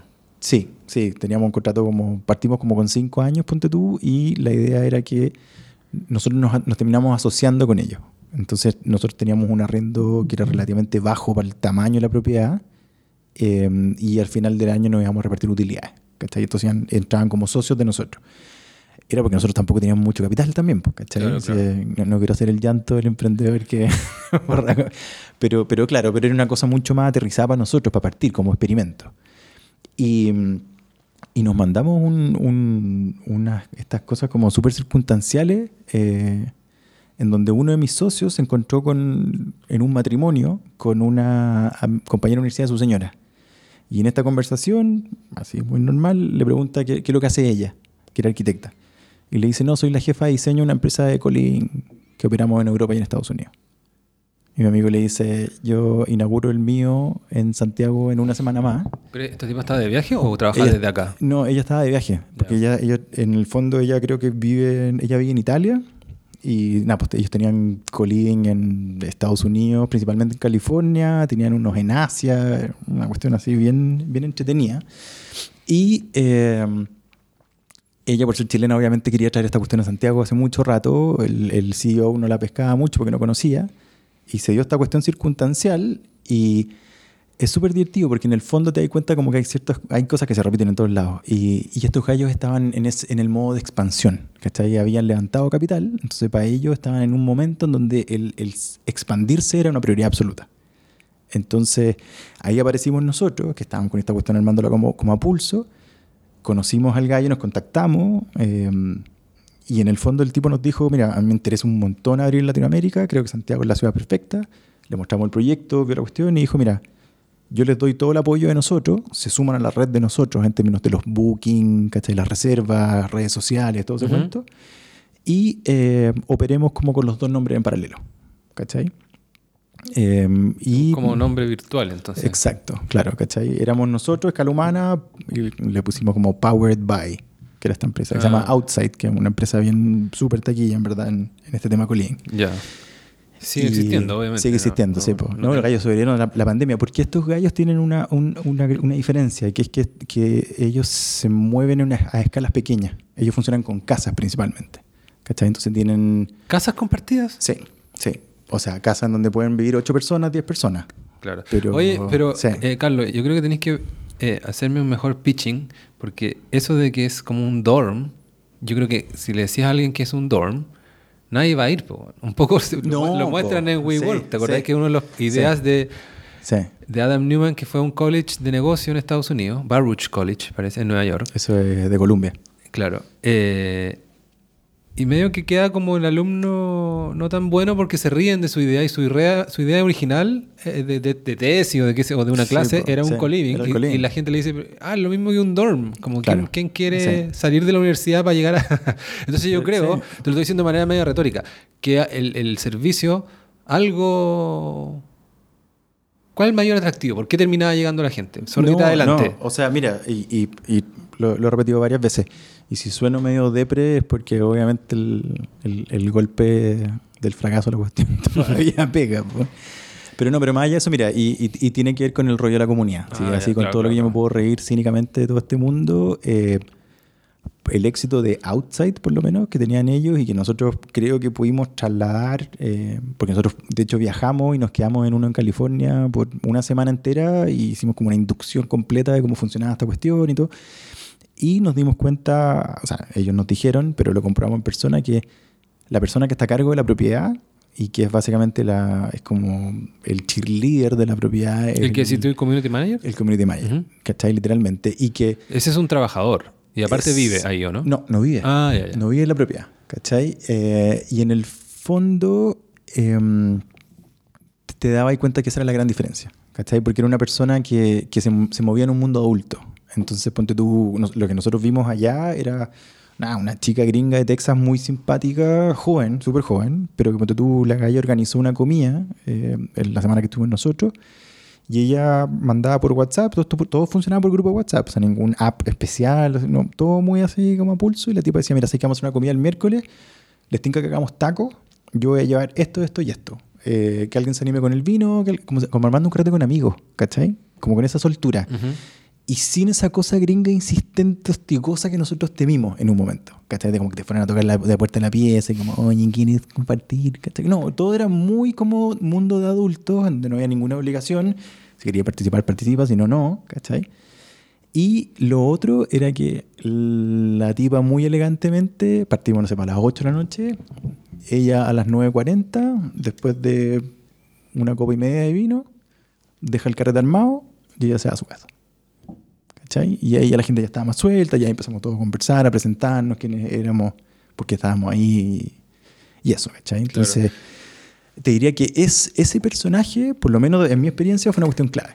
Clave, así, muy, muy determinante y que tratamos... ¿Y eso que, eso que me estabas contando, ¿eso es una, fue una casa? Sí, Sí, una casa en, en Venice Beach, en, en- en California. Estos gallos de Outside son una locura. O sea, en el fondo ellos eligen los lugares, o sea, buscan lugares como bien increíbles. Ya. O sea, en Los Ángeles están ahí al lado de la playa. Tienen uno en Bali, ponte tú, ¿cachai? Como. Sí, en eso es lo otro. Yo creo que como- alguna vez Sapié escala humana, porque tú lo pones en tus redes. Sí. Y no es barato. Yo me imagino No. que es, la, es parte de la... De la No. de- para que sea negocio para ustedes, Sí. es entregar un servicio más premium igual, Ujú. para poder ustedes Sí. marginar. Eh, pero igual el fondo es de un precio donde... Es un, no es el precio lo que le hace a alguien tomar la decisión. po. No. Porque por ese mismo precio se puede ir, vivir, so- se puede vivir solo una persona. No, y en, y en, y en, es- en esa misma calle, en las tarras, habían propiedades que manejaba gente a pulso, o sea, ellos directamente o otros en Airbnb. Y nosotros éramos más caros que ellos. Lo que ofrecíamos nosotros era esta idea de sumarte a esta comunidad, o sea, y lo atractivo Pero, para, para pero, pero ya, ya que cerró tu empresa, da lo mismo. Costaba Sí. como 7 gambas mínimo, ¿no? No, dependía igual. Ah, ya. Es que, y, y ese era el valor mensual. Claro, tú claro. pod- Nosotros teníamos un mínimo de un día y, y no teníamos máximo. O sea, tú podías Ah, tomarlo como- como, un como hotel. hostal, como un hostal. Sí, Claro, claro, por claro, supuesto. Ah, ya. y de hecho es súper divertido. Ya lo conversaba con mi polola, pero, pero uno de los grandes clientes que tuvimos nosotros fue el GAM. Que en el fondo nos, llevado, nos llevaron a mucha gente que ellos tenían que llevar a todos estos hoteles como más empaquetados o más como formales, ¿cachai? Que Por la zona. Eh, uno de mis socios se logró contactar con ellos, les mostramos, les hicimos un tour por la cuestión y, y en el fondo ellos recibían un montón de directores de teatro, gente que venía a preparar cosas que se iban a exhibir en el GAM después. Y a ellos les pareció genial, ¿cachai? Porque decía como esto tiene todo lo bueno de un hotel, porque, o sea, teníamos la suerte que la infraestructura era la de un hotel boutique, entonces eh, eso era muy atractivo. Pero por otro lado tenía esta cosa que te podías topar en la cocina con... O sea, nosotros tuvimos un rango súper diverso, ¿cachai? De, de gente. Gente que vino a Startup Chile, había una chica que era modelo, otro, otra gente que era un, no sé, pues, un gringo que era dueño de una marca de ropa online, que el gallo se quiso venir a, conocer Santiago un mes, por ejemplo. Y toda esta gente se topaba en la cocina y en el living o en las zonas de cowork, ¿cachai? Como... Yo he vivido eso, yo he vivido algo así estando en hostales. Así, las típicas hostales de en cualquier Ujú. parte del mundo. Sí. Eh, tiene su gracia igual. Y yo, o sea, a ver, sinceramente yo no, yo no viviría en un coliving, soy muy mañoso para eso. Yo viviría en un hotel feliz. Entonces esa parte, porque porque me dijiste tú, algo tiene de hotel también un Eh, poco. y, yo te diría que, Claro. esa, que esa es la gracia. A mí un me poco. complica Sí. todo. A mí, que, que, eh, yo las veces en que he estado en hotel lo encuentro en la raja. Es como me soluciona un montón de cosas que no Mm. quiero pensar. No quiero pensar qué papel mural poner. Sí. Eh, ¿Cachai? Es como, me gusta el minimalismo de los hoteles y también me gusta, obviamente, que te hagan el aseo. Sí. Eh, y en esto, no sé, igual hay que tener como una personalidad. ¿Sabes? ¿Sabes? Viviría algo. Bueno, pero tú ya lo dijiste. Yo vivi- si, si me voy un tiempo afuera, ponte tú, Ujú. ahí Sí. viviría en un coliving. No, bueno, y- Claro, o sea, porque y- sí, porque hecho- irte, irte muy solo, si se me ocurre ir a pasar un tiempo a alguna ciudad, eh, y si estás muy solo, Mm. Es como, ¿para qué viajaste? ¿Cachai? Para No, abrir Tinder encerrado en tu pieza en, Sí. en Nashville o en Claro. París. Y, y yo te diría que la, que la gracia que, que- que tenía, o sea, o que tienen los coliving, o por lo- bueno, es que hay varios modelos de coliving también, o sea, hay que, hay que, hay que hacer hincapié, pero el, el- particularmente el que teníamos nosotros era que tenía como, tocaba un poquito esos dos mundos, ¿cachai? Como que podíais tener tu, tu pieza de hotel con tu baño de hotel, eh, en donde podíais salir a comer a los restaurantes del barrio todo el día, y si no queríais conversar con nadie, no- nadie estaba, eso es lo otro digo que es como muy adulto, que es Claro. como nadie está obligado a interactuar con otro. ¿Cachai? Nosotros generábamos instancias en donde pudiesen encontrarse. ¿Cachai? Pero de nuevo, era la, y fue lo que aprendimos de los gringos, ¿cachai? Que era esta cosa como de nunca obligar a nadie. Y nunca hacer sentir mal a nadie tampoco, por no, por no querer participar. Claro. ¿Cachai? Entonces, podéis tener la experiencia de hotel, por un lado, y podéis tener la experiencia de hostal, por otro lado. ¿Cachai? Entonces, podíais vivir un poco esas dos cuestiones. Y que era lo que lo hacía, creo yo, interesante. Hostal, ese pero ustedes no llegaron a tener piezas compartidas. Teníamos dos piezas que tenían dos camas. Sí. Pero, Y- pero, no- pero, las, pero las podía agendar gente diferente. Sí, Ah, mira. también. sí. Hay una, ah, yo siento que hay una edad hasta el dorm. Yo, No, cuando, cuando chico usaste dorm, 100%. Eh, litera, te- mm, sí, sí, sí. Dormí. No, ¿Te- y- estáis dudando? No, No, yo varias veces, yo varias veces, cuando chico sí fui a Argentina, o Uruguay, o qué sé yo, eh, dorm lo más barato. Sí, Eh, pues. o también mucha gente que viaja a Europa eh, joven, no tiene ni uno, se va a dormir. Pero igual pues. esto es una experiencia. O sea, cuando eres chico te importa menos. Pero No, estar durmiendo supuesto, en la litera y de repente llega, Sí. ¿cachai? Un, guailón arriba a las 2 de la mañana. o sea, No, y mira se, la y- litera y arriba. se pone el pijama entre medio. y Claro. dije, no, sí. pero ¿cachai que acá no? po? Acá teníais tu llave con tu puerta. Y, y tu privacidad absoluta. ¿Cachai? Entonces eso... Pero, pero sí. Pero me una- está diciendo que había una pieza con dos camas. Claro, pero por lo general esa pieza la arrendaba un grupo de amigos. Ah, un- claro, sí, O sea, pues por ejemplo, esa pieza nosotros la tuvimos ocupada mucho rato por un, por un par de cabros mexicanos que estudiaban en Estados Unidos y se vinieron a hacer como un intercambio, una especie de práctica de intercambio acá a Santiago. Y ellos se quedaron así Claro. como cuatro meses, ponte tú. Y cada uno tenía una cama, ¿cachai? ¿Sabes que hasta, hasta en Valparaíso yo me quedé en dorm alguna vez?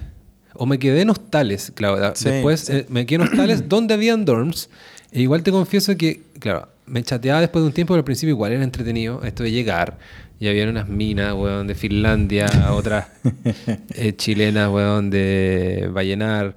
Da lo mismo. Sí. Y como que se armaba una ondita. Porque iba por eso, pues iba a la Sí, po. experiencia de conocer gente, po, ¿cachai? Esa es, la, esa, es la, esa es la gracia. Y yo creo que el co-living te extiende esa edad un poco al entregarte esa posibilidad de, de que esté en tu pieza y que nadie, no tengas que escuchar a nadie ir al baño en la mitad de la noche, Claro. sí, a las 2 de la Eh, mañana, ¿cachai? Entonces, yo- ¿Y cowork hay, hay usado tú mismo? No, ¿cachai que no? Yo, usado, yo usé No. Cowork hace como 10 años. Coinci- coincidiendo con WeWork, no lo sabía. Mira. Pero tuve una oficina compartida y fue una buena experiencia igual. Pero la dejé porque al final eh, me cambié de casa, me empezó a quedar más lejos y también estaba pagando como un arriendo de un departamento. Y dije, ¿para qué pagar la oficina? Pero en un tiempo, ahora, para, te- para tener un, ir a un cowork tenés que tener como dos gambas. No, no sé si tanto, pero medio caro igual, ¿cachai? Sí, como que no es tan obvio. Sí. eficiente, siento yo, en el lado como de la promesa de la plata. Pero es porque han tenido que hacerlo así, ¿cachai? Para que sea de nuevo. Porque, Claro. porque partió esta cuestión súper gratuita, en donde tenía un montón de ventajas y beneficios. Claro.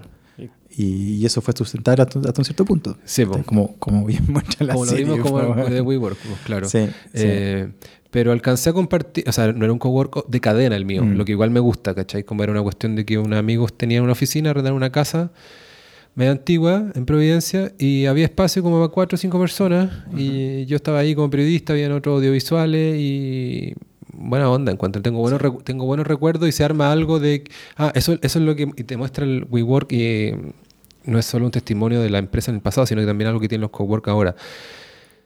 De que también tú, tú puedes hacer alianzas en los cowork. No, Exacto, no vas solo ahí a, a- pretender de que estás ahí al lado de otra gente trabajando. También en, las, Mm. en tus pausas, en el café, en la esquina o, o qué sé yo, con el, con el que toca al frente, de repente o inevitablemente empiezas a hacer comunidad, como decís tú. Sí. Y, y yo me acuerdo que en este cowork enanísimo, éramos cinco personas, tuve una pega como de seis meses con un weón que estaba al lado, que si no hubiésemos tenido esa, Claro, esa, claro. esa oficina compartida no hubiese, Sí. no, no hubiese resultado. O y, y pensando en cuestiones súper prácticas. O sea, por ejemplo, si estáis armando algo y de repente necesitáis un diseñador gráfico, ponte tú, que te arme una página web o que te arme un, un- un pitch, un deck de, de presentación, ¿cachai? Como, estoy, hablando en el lenguaje de nuevo, ¿cachaste? Sí, tuve un flashback ahí.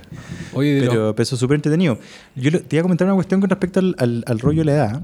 Eh, y que es que cuando fuimos a este viaje a Estados Unidos, eh, también estuvimos en, en otra escala de colín.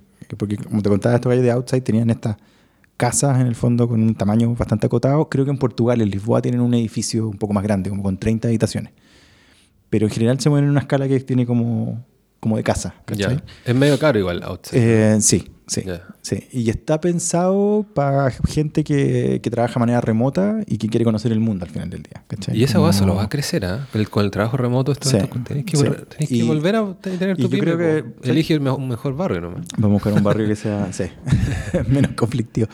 Pero ¿cachai? Que, que mm, lo que te iba a decir es que fuimos en esta como exploración de, de situaciones, eh, fui con uno de mis socios a un edificio de, de una empresa que se llama Star City, que es como una cuestión inmobiliaria gigantesca, que los gallos estaban haciendo un, un edificio de co-living, un proyecto así gigante de 150 unidades ¿En qué ciudad?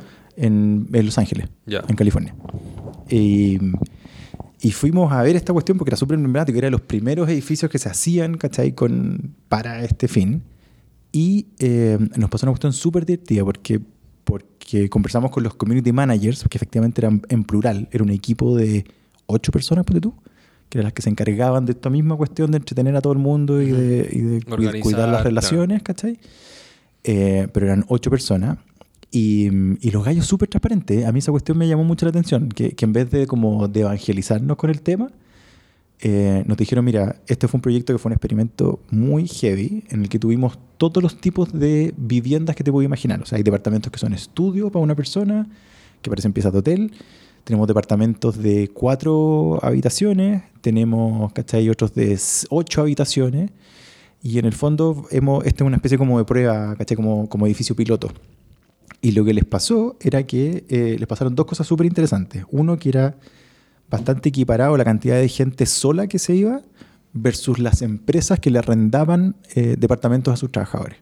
¿Cachai? Entonces había una empresa que necesitaba meter a, no sé, pues, cuatro ingenieros que llegaban por un proyecto puntual y los metían a un departamento de cuatro habitaciones. ¿Cachai? Y lo, y lo, y lo otro, que fue cuando hablamos el tema de la edad, porque tú veías ahí todos los pósters y las páginas web y todos los, los folletos, y claro, eran todos unos millennials súper jóvenes, todos hipsters, todos súper taquilleros.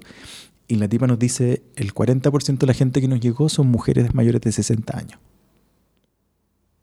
Y nosotros nos quedamos heladísimos, dijimos como, ah, ¿cachai? Como, en verdad que vamos a quedar ocupados. Y la tipa dijo, mira, es muy heavy, no sé si esto es replicable, no sé si es la misma experiencia que han tenido la gente en otros lados, pero acá puntualmente en esta ciudad estamos con un montón de mujeres que están, no sé, por recientemente divorciadas o viudas, que todavía son jóvenes, ¿cachai? Son mujeres de 60 años completamente activas. Pues, entonces, que llegaban a estos lugares eh, para de alguna manera como mantenerse como, como con energía y, y participaban. O sea, claro, yo me decía, mira, no, no, te quiero vender la pomada, pero cuando hacemos las comidas o hacemos cuestiones como como las movie nights, ¿cachai? Entonces, y con una película que, con una, una especie como curatoría que la presentaba alguien y todo el rollo. Y decía, ¿sabéis que participan? No se quedan encerrar las piezas. No, pero obvio, po, sí, Entonces... estar más, más solas. ¿Sabes que me hiciste acordar de la primera vez que caché algo de co-living? Fue algo, fue algo así. Fue en un documental, creo que es un documental sobre la felicidad. Se llama Happy algo de Netflix, estoy casi seguro. Y muestran. El documental no es sobre el co-living, pero en algunas cuestiones sobre la soledad y la felicidad eh, muestran eh, en Dinamarca un, un coliving. no era una cadena ni nada, y sí. muestran, y claro, y sale eh, dando testimonio sobre todo una señora, como de la edad que sí tú, y sobre todo como de espíritu joven todavía, diciendo, sí, hoy día me toca a mí cocinar, ¿cachai? Y era como mm. un como un edificio medio, o casa grande, medio diseñado, donde cada uno tenía su espacio y aparte tenían estas cuestiones comunes y, y mostrar y se me quedó como grabada la imagen de esa señora, pero me mostraban harta gente adulta. Mm. Y te lo, te lo, vendían por el lado de que era gente que estaba sola en sus vidas ya y para y esto era una solución y que te juntaba y que, y que se beneficiaban todos. Sí, pues. Sí, y, y, lo que te digo, que al final, claro, es que es, Puede haber unos modelos sea, más intermedios de repente. No sé si tuviste, que sí. se me voy a carrilear, pero ¿te acordás de esta serie, cómo se llama la serie de Yudapato de Netflix? La de Love. ¿La has visto? No, no la vi. Ah, ya. Es que, es que como yo estoy tan seguro, pero bueno, lo voy a decir igual. Es en Los Ángeles. ¿Pero cachai de qué se trata? ¿Cachai los sí, actores sí, sí, y todo eso? Sí. El, el actor, el, el, el, protagonista vive como en unos departamentos como para, o para estudiantes o gente muy joven que son muy chicos eh, y que no es co-living, mm. pero en el fondo todos como todo muy eficiente, muy chico y todo tiene como un espacio y dependen mucho de los espacios comunes. Claro, que me decían, ah, igual que acá, que hay un quincho, ya, era como eso, pero un poco más, con más espacios comunes todavía, mm. ¿cachai? Sí. Por eso te estoy diciendo que quizá hay una cuestión intermedia, no sé. Eh, sí, no, lo, lo, que te digo, o sea, nosotros vimos desde, o sea, desde una casa compartida de 10 personas que es como súper familiar y una cuestión que probablemente mucha gente ha experimentado, hasta este otro edificio que era una comunidad extrañísima en términos etarios y de background y todo eso, ¿cachai? Y claro, lo, lo, que sí yo creo es que tiene que ver, con, como volviendo un, un poco al, al, al punto del, del, de la serie, ¿cachai? Como este rollo de la soledad y todo ese cuento, que al final del día es súper cierto en ciudades muy específicas. O sea, Nueva York es una ciudad bien brutal en ese sentido, ¿cachai? Como que la gente vive en espacios muy reducidos y no se saluda bueno, en el ascensor. A Newman de Entonces... WeWork vendía eso también, de que llegó sí, el de Israel y con su hermana también. ¿Te acordás que juegan al, al, principio sale un poco eso? De que saludan a los vecinos. Porque Mm. parece que tenían un juego Sí. de quién se hacía amigo más de los vecinos porque le daba mucha curiosidad de que en Nueva York como que no se pescaban entre los vecinos. Claro, y lo invita a comer. Claro, eso, invita a comer. Y medio que le bolsea la cerveza. la comida. la comida, Sí, claro. Eh, sí, pero, pero encuentro que está bien, es, también es parte del relato de WeWork. Sí, De, sí. de que haya surgido en Nueva York, no solo porque es como una capital también de empresas, sino porque había mucha gente muy sola también. Y espera- Absolutamente, Y, y eh. con, y- y con una ansia de conectarse, qué sé yo. Claro, claro. Igual, claro, yo tengo un sentimiento encontrado porque yo creo que no. O sea, con lo que me he estado hablando me parece interesante, me parece bacán también. Me parece que hay, mu- que, va- que hay mucho espacio para crecer ahí, sobre todo en, el mundo actual de tecnología, y donde to- a cada rato aparece una empresa o una startup o una app que tiene la buena idea Mm. de eh, meterle tecnología a una cuestión que está anticuada nomás, ¿cachai? Eh, yo sé que estas cosas de real estate no son tan tecnológicas, pero sí la tecnología ayuda. Como pero a- se ha, pero se- hay que se, se- se ha metido en una cuestión que se llama fintech. Ponte tú, Sí, sí, fintech que es un área. Y, y, o sea, es. Así en verdad la cuestión se ha metido. No, pero fintech que es, finanz- finanzas con tecnología. Sí, ¿no? pues, pero digo como que, claro, a partir de eso, los gallos también de real estate han, han tratado de meterse en esa área tecnológica como. Claro. No, pero en esto yo sea. estaba pensando como que debe haber mucha tecnología en la manera de hacer el booking de, la, Sí, de, la- sí, de sí. los espacios, saber cuando algo se libera, Eh. eh, o incluso comunicación más fluida nomás por, por canales como WhatsApp o qué sé yo. Sí. Em, No, es- eso existe. ¿eh? y también O sea, porque todas estas todo. empresas de la, de la gig economy, todas estas nuevas empresas, Uber, la que queráis, Mm. todas también se basan en como eh, utilizar cuestiones que están subutilizadas y ser más eficientes.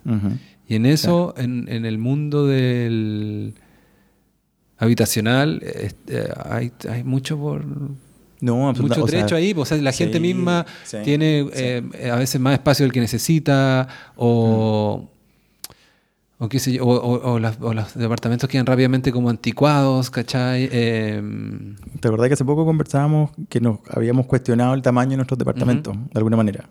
Eh, una de las, de, las, de las patas más áridas de cuando tú presentabas el, el tema de co-living a inversionistas, que a nosotros nos tocó hacer eso harto, eh, uno de los, de, de los atractivos era que podíais densificar, eh, que es una palabra que a, a veces es positiva y a veces tiene connotaciones bastante negativas, ¿cachai? Pero en este caso puntual, en términos de inmobiliarios, tú podías decirle, mira, sabes que acá podemos meter muchísimas unidades más de las que tendría ahí en un departamento con departamentos convencionales. Lo que pasa es que le sacáis toda la grasa al final del día. claro. ¿Cachai? Así unidades que ah, pues tienen 12 metros cuadrados, 18 metros cuadrados y compensáis con unas áreas comunes. Y, y es un poco como el, el- he estado hablando como en términos como de, de lo- del, del negocio esta cuestión, era que tú decías, y claro, tú tenés una habitación que tiene 18 metros cuadrados, pero llegáis a una cocina que tiene 120. Entonces tu casa conceptualmente, ¿cachai? Tiene 140 metros cuadrados. Claro. Entonces ese era un poquito como el, como, como, bueno, como el están- concepto... están de moda los tiny spaces, tiny homes y... Sí. Pero ¿cachai? Que esto, el, el- el tema del co-living es, es- es, claro, el time y todas esas cuestiones es en una parte. Porque la, la gracia está en las cocinas. Claro, claro, en te el- entiendo. en Pero también tengo un amigo que tenía. Como- que no tenía pr- problemas de plata para nada y se compró un departamento chico y se metió en el tema. Era rico el departamento, pero era chico igual. Sobre todo para alguien como él, que perfectamente podría haber tenido una hueá con terraza gigante, qué sé yo. Y lo remodeló y era también el parque forestal. Y se vendió el cuento de que, o se contaba el cuento, aunque suena despectivo eso, pero no quería darle esa connotación, de que la vida la iba a hacer fuera del departamento. En, lo- en la, en la panadería que está al frente, la cafetería de allá, y qué sé Claro. yo, y Santiago tiene buen clima. Y el departamento en las, las- en las tardes, noches, y con, con ese espacio estaba A bien. dormir, y así. también se metió en todo, en blogs y cosas de cómo, sobre todo porque lo remodeló, entonces cómo construir o cómo armar un departamento donde el espacio es limitado y hoy día está Mm. lleno de recursos en ese sentido. Pero ahí me sale, el- me sale lo sureño que tengo dentro, que es como en el sur hay tanto espacio Sí, pues, sí. de sí. que es medio absurdo. Como, Absolutamente, en- sí. ¿cachai? Y es Sí. como la gente necesita un patio y es como... Claro, y bueno, tú lo dijiste al principio, esto pasa en las grandes ciudades y... Sí. sí. Aunque eh, es un. Han, han tratado. O sea, el modelo da para mucho, como bien decía ahí, y han tratado de meterlo en todos lados. O sea, de, de hecho, está el concepto de los co-living rurales en, en Europa. Lo que pasa es que tiene, de, de nuevo, y, y como muy bien lo hizo este como el reality de la granja, básicamente. Claro, Te toca ¿cachai? sacar la, Y tiene que la vaca hoy día a ti en la Sí, mañana. Tiene que, ir con el, tiene que ir con el relato, ¿cachai? Como te querés ir a vivir al campo, pero no te querés comprar la parcela y tenés que hacer una, ¿cachai? Entonces te vayas a esta cuestión y tenés la experiencia de eso, entre comillas, con la gracia de la comunidad, ¿cachai? Y todo el cuento. Entonces, Claro. Oye, me acordé a propósito de WeWork. Ya, en la serie no aparece, yo que estoy más cerca, y ya no va a aparecer mucho lo del co-living, pero aparece sí en el documental, ahí en, el, en la plataforma Hulu, que es así que nos llega acá y eh, hay que poner un VPN o alguna cuestión. Eh, ah, aunque sí hay un documental en HBO Max. Hay un documental de WeWork más chico, parte de una serie que se llama Generation Hustle. Hay hartos sí. casos empresariales y cosas así. sí. Y hay como un documental de una hora. Pero un documental más largo, sobre lo mismo, básicamente, en Hulu de un par de horas. Ya no sé en cuál de los dos, ya me perdí. Eh, vi al tipo donde explican un poco lo del co-living y muestran el caso de un tipo que trabajaba en WeWork y vivía en co-living. Y sobre todo como que le ofrecieron ser parte del programa piloto y entonces partió el tiro. Porque un tipo que desde cuando partió WeWork había arrendado una oficina ahí y después sa- sacaron que esto que iban a tener un colín. Y empezó a decir, bueno, y empecé a hacer toda mi vida, no tenía vida fuera de Wii. y cuenta un poco, te empieza a contar como una como esta gente de las de la que, que, que se sale de una secta después. Mm, sí. Porque cuenta Sí. que lo pasaba bien y todo eso, ¿cachai? Pero algo de repente no le hace clic y de repente se sale y termina como descreyendo y se decepciona. Ah, bueno, Mm. eh, claro, el documental muestra que se decepcionó de la de cuando descubrieron los, los desórdenes administrativos y, y cosas más feas igual del, del fundador de Adam Newman. Porque entre las no, era solo que se gastaba la plata, no me voy a acordar exactamente que no, eso era, no solo era que se gastaba la plata y tenía números rojos, sino que tenía algunos em, negocios que él hacía con la empresa, o sea, que él, que irregulares. Por Sí. él compraba edificios que se lo arrendaba a la empresa. Sí. Y ahí como, nada, pues tú eres ya uno más de los dueños, entonces tenéis conflicto de interés. Lo otro es que prometió muchos shares a todos los empleados con esta cosa comunitaria, cooperativa. Sí. Todos tenían como que iban a poder, eh, y eso fue así para los primeros nomás, no para todos, entonces como que decepcionó porque mucha gente lo veía como un tipo moralmente bueno, un Claro, cierto mesías. claro. Aparte este hombre tenía una cosa media que se parecía a Jesucristo y aparte era alto, ¿cachai? Po. Eh, entonces como, claro, se les cayó a mucha gente. Eh, bueno, y ese era un tipo que pasaba de la oficina de WeWork a vivir en... Y que y, tiene que ver con lo que hablábamos también en un principio, que es como, como que el, el tipo sentó precedentes que eran imposibles de mantener en el tiempo nomás, porque ¿cachai? Como cuánto podéis sostener esa, es- esa, Esa buena eh, onda. esa buena onda y esa como participación absoluta, ¿cachai? ¿Tú has Cuando- estado en WeWork? No, ¿Y en Nueva York cuando tú viviste en Nueva York no te tocó? No, ¿Alguna reunión allá o algo? no, la verdad que no. Pero, o sea, cacho cómo funciona, tuvimos gente Fuiste, de más de, Bru- WeWork. fuiste más de Brooklyn. tú, No, entonces. para nada, yo soy súper... Manhatero. Manhatero. Votaba por la Clinton, no por, no por Bernie Sanders. ¿Pero tú viviste en Manhattan? Sí, pues. ¿En serio? Es la 104 con... ¿Y dónde sacabas plata para vivir en Manhattan? Eh, Beca Chile. ¿Pero tenías como un departamento de estudiantes? Teníamos un departamento súper chiquitito, sí. Ah, ya. sí. No, una locura, una locura. Era eh, de haber sido un departamento de unos 25, 28 metros cuadrados y pagábamos, no sé, 2.500 dólares de arriendo. Hay una cuestión, ser una casa con piscina en Santiago, Pero, así pero brutal. fue una decisión Pero, sí. eh, de... Querían Manhattan. Es que me quedaba más cerca de la universidad, pues Ah. yo me fui a estudiar, entonces, Ah, sí, entonces necesitaba quedar lo más cercano a la universidad posible. Y, des- y de- y entre comillas, estás en Colombia. barrio- sí, yo estaba en Ah, es que Colombia, mucha gente sí. de Colombia como que vive en Manhattan, pero siento yo porque medio que se consiguen y postulan estos departamentos. Sí, pues, eh, y la escuela de arquitectura es un desastre, entonces con todo la que la quiero, pero eh, no, te- no cubrían la demanda, la escuela de arquitectura. A diferencia de Derecho, por ejemplo, que tenían un edificio. La escuela Ah, de, ya, la escuela Entonces de tú pagaste Derecho- como cualquier huevón que quería pagar. Exacto, sí, pues tuve que pagar extra porque efectivamente lo- las propiedades de Colombia están subvencionadas Ah, por la universidad. Entonces te podéis pegar unas ahorradas súper importantes. Ya. Así, pero mm, claro, tuve, no, tuve la experiencia Manhattan real, con todo lo que eso implica. No, Carlos tiene Sí. muchas dimensiones, que, que es un Sí. poco hipster, aunque ya la palabra ya fue ya. No, ya. estoy viejo ya.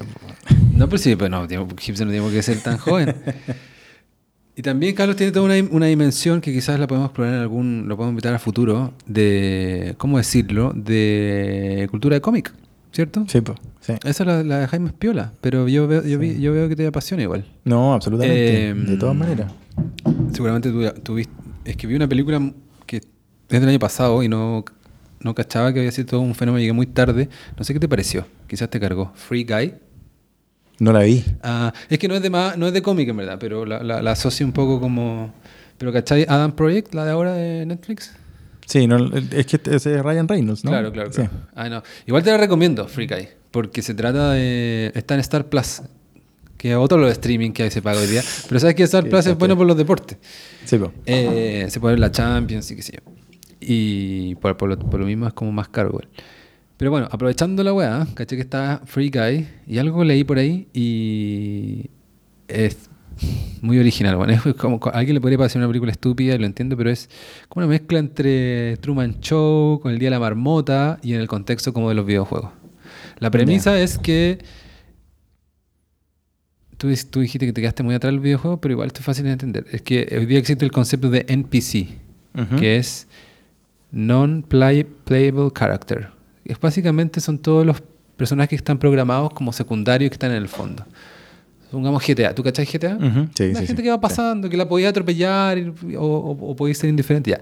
Entonces hay uno, está, está en un juego y hay uno de esos, que es Ryan Reynolds, y que es como un tipo que se levanta, pues es muy día de la marmota porque vive siempre el mismo día, y es como cajero en un banco. Entonces se levanta feliz, tiene un, vive en un departamento chico, no es colín, pero es chico, y, y pasa a comprarse un café, se empieza con el mismo café, va a un banco, es cajero del banco, y, es, y vive en este loop. Y un día se revela, algo le pasa y se revela, y es como una reflexión un poco sobre la... Que esto que, que, que digo que pasa en los videojuegos ya se habla hoy día, estoy llevando la conversación a otras dimensiones, se habla hoy día a propósito de la inteligencia artificial, de que hoy día como estos algoritmos y esta serie de instrucciones, o sea, Claro. en algún momento se, se vuelven más inteligentes y autónomas y que sola y, y de repente empiezan a tener algo así como conciencia. Eh, la encontré buenísima porque me sorprendí. eh. Es un poquito la premisa de la película de Lego. No sé si la viste. Ah, no. Qué espectacular. es realmente espectacular, sí. No, y me da lo mismo que alguien la critique porque la voy a defender hasta la muerte. Pero, Pero es, es lo mismo. Es un, es que es todavía un- perdí, porque Lego hay como miles, pues Lego Batman. No, pues hay una película que se llama Lego de Movie. Pero aparte hay Lego Batman Sí, y sí, Lego no sé qué, Sí, porque ahora claro. están los juegos. Mi Claro, sobrino yo a veces claro. se los regalo. Y son buenos igual, con Lego Sí, no, por Marvel, supuesto. claro. No, no, la película de Lego se trata de un personaje en un mundo hecho de Lego que tiene una rutina diaria, como un poco lo, lo- lo mismo, hasta que en un momento como el tipo... eh, alguien básicamente como que arma el Lego de otra manera. Entonces el mundo se le empieza a desarmar, Ah, ¿cachai? Y, y de se empieza a dar cuenta que, de, de que este mundo estructurado, repetitivo, ¿cachai? Como que sigue el manual, el gallo, el gallo, el gallo permanentemente sigue el manual, ¿cachai? Y de- Ya. Las instrucciones del Lego.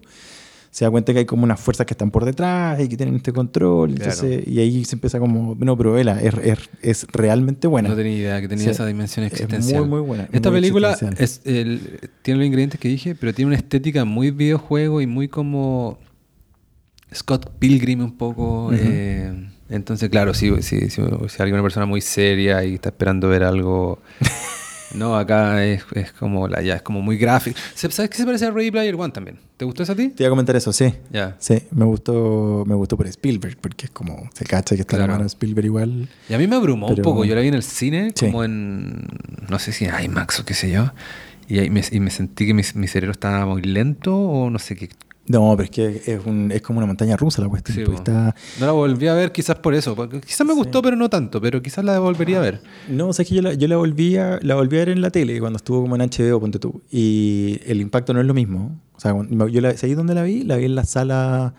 Hay una sala que es increíble, que es la Extreme del Costanera Center.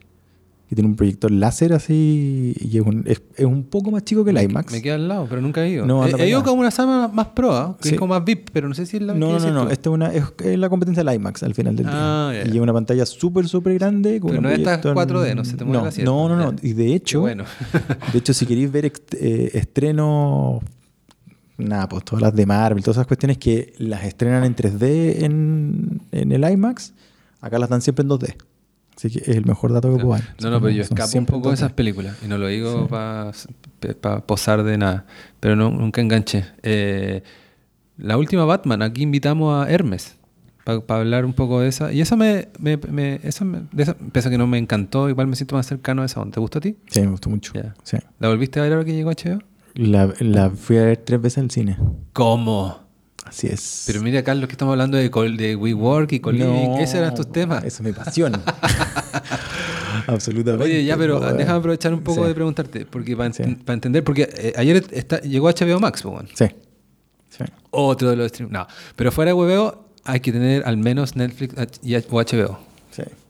Yo, yo lo que menos veo es Netflix. Yo también. De verdad, me he dado cuenta como... Sí, aparte que tengo, tengo como un, un trato familiar buenísimo, en donde diversos miembros de mi familia pagan por un streaming distinto. Claro, yo lo he empezado a hacer porque vamos- caché que era súper ahueonado. Yo Sí. estaba pagando por varios y alguien No, viene para claro, nada. claro. Y, de- y de hecho, eh, hay, hay, hay un Hulu, lo paga una ex polola de mi hermano. Pero tení VPN, entonces. Sí, con VPN. Sí. Es No, igual, sale caro. Pero, o sea, sí, sí, pero, pero, Es lo, como con- pagar otro streaming más. pero lo po. contrato por el año en el fondo. Ah, ya. ¿Cachai? Y te pegáis una, como una 100, do- ahorrada. 100 dólares, una cosa así, ¿o no? Sí, como 90 creo que pago por uno que se llama Express. O sea, no sé si es auspiciador tuyo, pero... Oye, pero los VPN auspician hartos podcasts gringos. Sí, pues he cachado. Claro, Sí. Extreme VPN. El, el Express VPN es el que tengo yo y funciona Claro. increíble. Pero los podcasts gringos que me llaman la atención lo venden como. Como para protegerte Protégete. de los hackers. ¿Y será verdad o es como un understatement de que en verdad es como ve Netflix Francia? Yo creo que... sí. Porque lo, lo que hace es que te esconde el IP nomás. pues, Claro. ¿Qué, tan- qué tanto...? Sí, es la raja la weá. Sí. No, Eh. y, y- y el- y han avanzado tanto que, el- que no tenéis como tanto... No, no te lentece... Porque originalmente los VPN te, Sí, te te- lentecían sí, el ancho de banda, pero muy, muy, muy heavy. Ahora no. Claro, claro. O eran medio Pero- peligrosos, los gratuitos, claro. Sí. Bueno, en HBO Max caché que llegó el otro día y, y me puse a ver los extras y... Y nada, eh, yo lo comenté en este mismo podcast, a mí no me volvió loco, pero me, me- no me pareció mala tampoco. eh, pero me, con el tiempo me he dado cuenta que, que es casi como que la mejor Batman para mucha gente.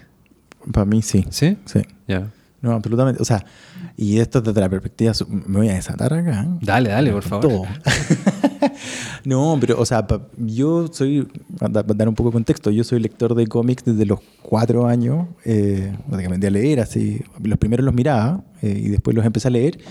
Y de hecho, mi, esto es súper divertido, pero mi aprendizaje del inglés fue a partir de los cómics, porque yo tenía un, mi abuelo, que todavía está vivo, eh, que viajaba N por pega y me traía cómics de Estados Unidos y, y de México, cómic en inglés. Y, y en el fondo tuve que aprender a leerlos, pues, ¿cachai? Entonces veía las películas, los subtítulos, agarraba el diccionario y entre todo eso y, y fui como aprendiendo a leer en inglés a partir de los cómics, ¿cachai? Porque eran los que me llegaban a mí. En, en una época en que en los kioscos encontraba ahí unas ediciones argentinas de Batman, eh, Flash, que por un tema de derecho se llamaba Fluchman en Argentina. Fluchman, con U. Increíble, con U. Fluchman. Sí, tal cual. Eh, y claro, no había nada. pues, Entonces, mi abuelo me traía X-Men y todas estas otras cuestiones y aprendí a hablar inglés, o sea, leer inglés leyendo los cómics. Y retomando un poco el tema. eh, Decía ahí puff, pluff y eso. Sí, po, la onomatopeya.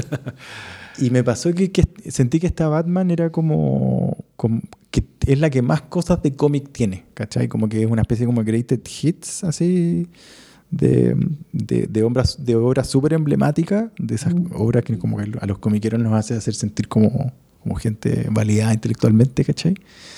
Y, y por otro lado la encontré súper cinematográfica también, en el Sí, sentido de que... es la más sofisticada en ese Sí, sentido, y, claro. y- y con todo el cariño que le tengo a las películas de Marvel y todo, porque soy un, un viejo agradecido de, de, no sé, los 90 me tuve que mamar unas películas así, el terror. Entonces tú estos últimos cinco años has estado en tu salsa. No, yo fui a ver esa película de Avengers y aplaudí como si fuera el, el- el estadio, Claro. ¿cachai? Si fui, no, pero porque, porque hay, hay como un poco como de validación también en eso.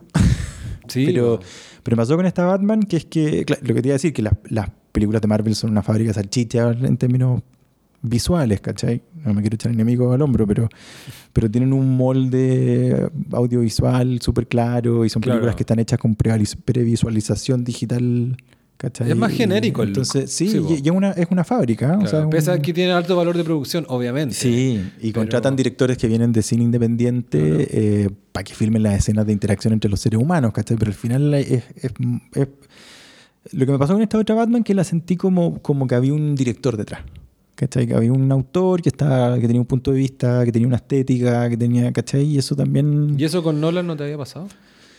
Sí, pero no, y, y ahí debo decir que también las, las de Nolan también me encantaron, pero yo sentí que Nolan estaba siempre avergonzado de que estaba haciendo películas de superhéroes. Entonces como que tenía una obligación a justificar todo, ¿cachai? Como que la, la, la, la primera Batman es como...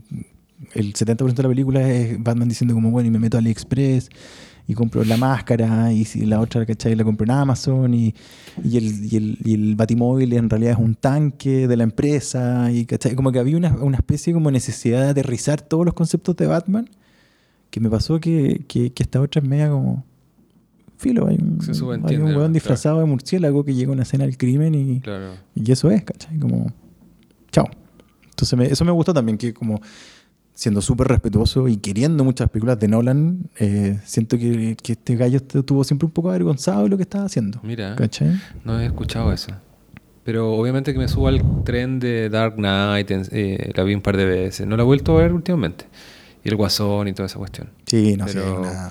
Sí, Y a favor de esta última, eh, Zoe Kravitz, que, que guapa, ¿eh? está en su pick en esta película. impresionante. impresionante.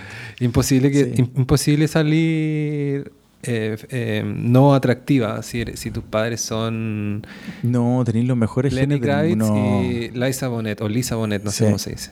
Sí. Eh, Lisa Bonet sigue siendo estupenda. Y Lenny Kravitz también. Es una locura, así es como... Ah, ¿verdad? Que, se- que tiene como un 12-pack todavía, como a los No, sí, es 50 y ridículo. sí. Y, no tenía por dónde... O sea, sí. Había que cuestionarse muchas cosas si esta Sí. cabra hubiera salido media fea, en verdad. Yo la había No- visto en alta fidelidad. Oye, me gustó, debo, debo confesar eh, que me, que me gustó la serie. Eh, qué pena que pasó tan piola, ¿eh? Sí, como que no... O, o sea, en Estados Unidos fue más vista porque está en Hulu y Sí. acá nadie la compraba. Alguien debería No. traerla de repente. Duró una temporada nomás, parece. Sí. Sí. Y se- A mí, me, a mí me gustó, sí, me- igual me dejó un buen sabor. Pese a que me cargó, me, también fue como...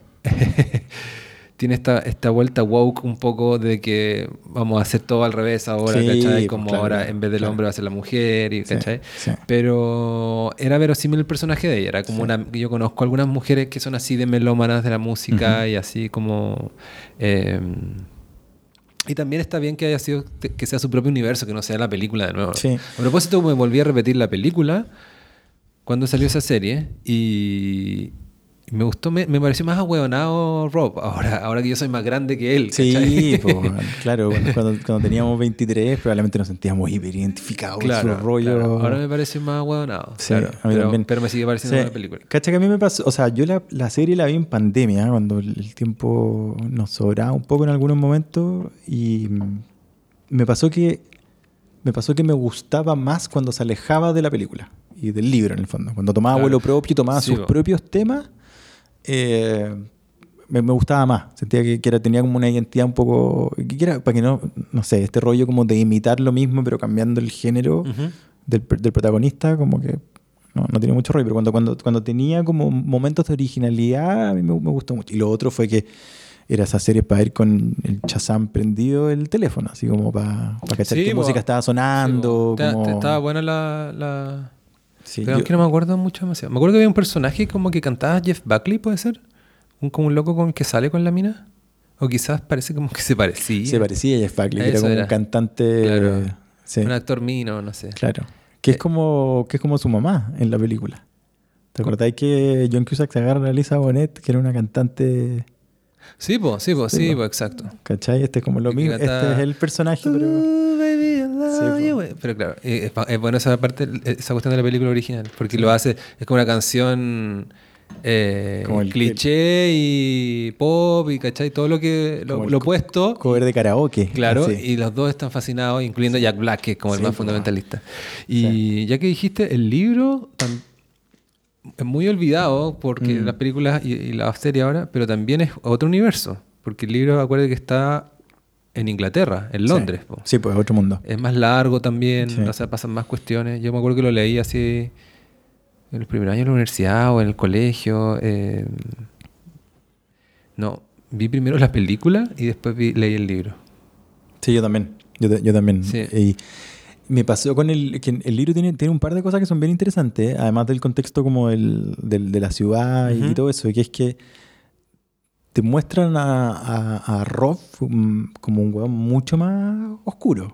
Hay como, hay situaciones... ¿En el libro? Que en, el, en el libro, sí, que lo hacen ser un poco menos inocente al weón. Ya. Y no que- me acordaba tanto de eso. Que eso, es- eso es bien interesante. Hay, hay como un par de cuestiones. Y lo otro tiene una escena que es increíble, que es que el... Cuando el- los discos, cuando compras Cuando- discos un peso. No, no, cuando el weón va a la casa de los amigos de la polola y, y el weón no puede estar en el carrete porque les ve como el- el- una repisa con sus discos y el weón sufre así, onda como mira la y dice, oh, no puedo estar con esta gente. Bueno, eso lo toma como el personaje de Jack Black. Que Claro, más- que es claro. más de la Sí, música. sí. No, pero me acordé Pero- que en el libro hay una escena donde este weón no es que compra discos también. Sí, ah, va donde alguien que se murió. No, y- va ¿o donde no? una señora despechada como que ahora odia al marido Que vende los discos del ex. y vende toda la colección por un peso. Sí, sí. que sale en la serie. No. En- Ah, ¿en la po, serie? En la serie sí, pues. Ah, quizás no la vi entera la serie No, entonces. pues en la serie hay un capítulo donde la galla va a Manhattan, porque están en Nueva York. Sí, porque eso es lo, po. es lo Sí. interesante, que, la, que Sí. la historia originalmente Sí. fue en Londres, la película en Chicago y en, Claro. y en Nueva York la... Sí, pues la galla va donde una millonaria, una, una galla con mucha plata, un departamento en Manhattan y que está deshaciéndose de los discos del, del Ah, marido. Entonces vi Sí. como cinco capítulos Sí, no la la- y es súper heavy porque al final la galla es, es tan talibán que es que dice no le puedo hacer esto a alguien que le gusta este nivel de música. Ah, ¿Cachai? parece que en el no, libro hace lo entonces mismo. no le compra la colección. Parece que en el libro, claro, eh, eso es del Sí. libro. Sí, es del Parece que Rob Sí. se siente identificado con este weón y algo, sí, y no, no, no, y dice como no, no, puede ser tan no puedo hacer weá a mí mismo. Así como, Sí. No, es bien, a mí sí, eres como esas cosas que son... Oye, ya, y No pa- para- antes de cerrar, para exprimir tu última pata, porque Carlos también es un tipo que sabe de música. ¿Estás enchufado con los festivales? Vol- ¿Volviste de pandemia y algún concierto o algo? Me, me voy en un mes al, al Primavera Sound. Ah, pero con a Red- con- el, el festival de adultos. po, El festival de adultos, pero te Sí. vas con, con, con- alguna una habitual de este podcast. No, ha venido un par de veces. La Josefina va también. po. Sí, po, sí. Pero van en parte de, de un grupo. Vamos, sí, teóricamente sí. ¿Y qué tiene Sí. Mm. el Primavera Sound? ¿Por qué son tan especiales? No pueden conformarse con. Ah, más encima la el de Sound Santiago. No, pero. Bueno, hay, o sea, tengo que hacer un disclaimer que, que compré la entrada hace un año. Ah, entonces no- no- nadie sabía de, la de que lo iban a traer para acá. Eh, ¿Por qué el festival es tan bacán? No, no, ¿El no. Primavera Sound? ¿Por qué? o- No, no, ¿por qué se van.? ¿Por qué el viaje a Primavera Sound? Ah, eh, Ah, pero tú has estado antes, Primavera Sound. Sí, pues Claro. yo he ido antes y, y para mí es, es- es el mejor festival del mundo. Así como me cuesta decir las cosas como mejores. Bueno, puede ser como mi preferido. Eh, y porque efectivamente le creo, o sea, creo que el line-up es, es lo más diverso que podéis tener para un festival de música que... mm, ¿Has ido a Glastonbury alguna vez? No, pero es que es para mí una pesadilla esa cuestión. Porque, o sea, de partida... Pero y yo- cuando hablan de festival y cuando veo ese cartel, bueno, no sé, yo nunca he ido, pero quizás quizá, es que tampoco soy tan así ultra fanático de la música en vivo. Pero si alguna vez hiciera como la inversión, eh, me gustaría ir a ese. Pero ¿Sí? también es casi imposible. Es medio ridículo, como que sale la weá y se va todo al tiro. No, no, no. Y, y a mí me pasa que yo. A, a mí nunca me ha gustado acampar. Esto es ¿Estás obligado a parece? confesión. Sí, po. Claro. Entonces, y hay un montón de festivales. El Benicassim también en España. Ah, eh, creo que el, el Roskilde también en Dinamarca. Entonces, la gracia que tiene el Primavera Sound, que es lo que tiene el Lollapalooza de Santiago, que es que saca el festival y te te, la y te casa. vas a tu casa. Claro, claro. Y te vas en metro, ¿cachai? Más encima, te vas en metro.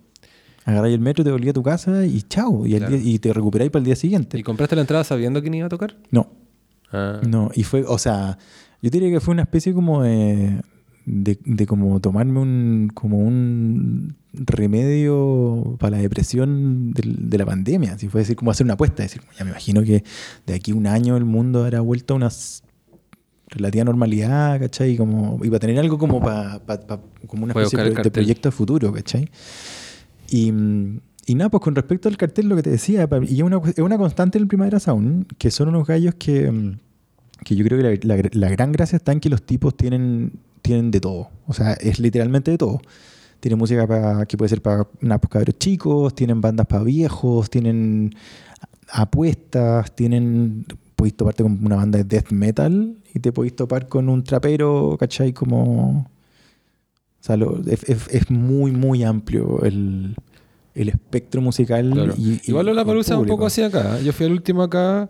Bueno, y cada, Ya, vez que, cada vez que voy a la palusa llego igual a lo que quiero ver, como medio tarde, pero, Sí. pero al final igual agarro algo y voy a cachar y de repente Sí. hay algo así. Claro, pero ¿cachai? Que el Lollapalooza acá trae a Metallica. Estos gallos ya llevan como a Cannibal Corpse, ¿cachai? Como- Así como música por tal Lion real. po. Entonces, Está bueno el cartel igual. sí. No, y está, y está bueno, una de mis bandas favoritas es Pavement. Dua Lipa en Primavera Sound. Sí. Por eso te digo, sí, es súper, súper amplio. No, ¿cachai? pero que, no, porque es el artista de pop más número uno del mundo. No pensaba que era tan fácil ya en los festivales. Ah, no, pero bueno, estos gallos también ti- tienen sus lucas. Pues. No, pero es que a veces, claro, no sé. Es que estuve viendo, o sea, que estuvo súper buena la transmisión, sobre todo de YouTube de Coachella. Como la- el nivel de la transmisión es- fue en Mm, vivo, o sí. medio en vivo, el fin de semana. Y, y me llamó la atención de que estaba rico el festival. Y vi Arcade Fire así aquí, aquí mismo, ¿cachai? Tomando Claro, una cerveza. Claro.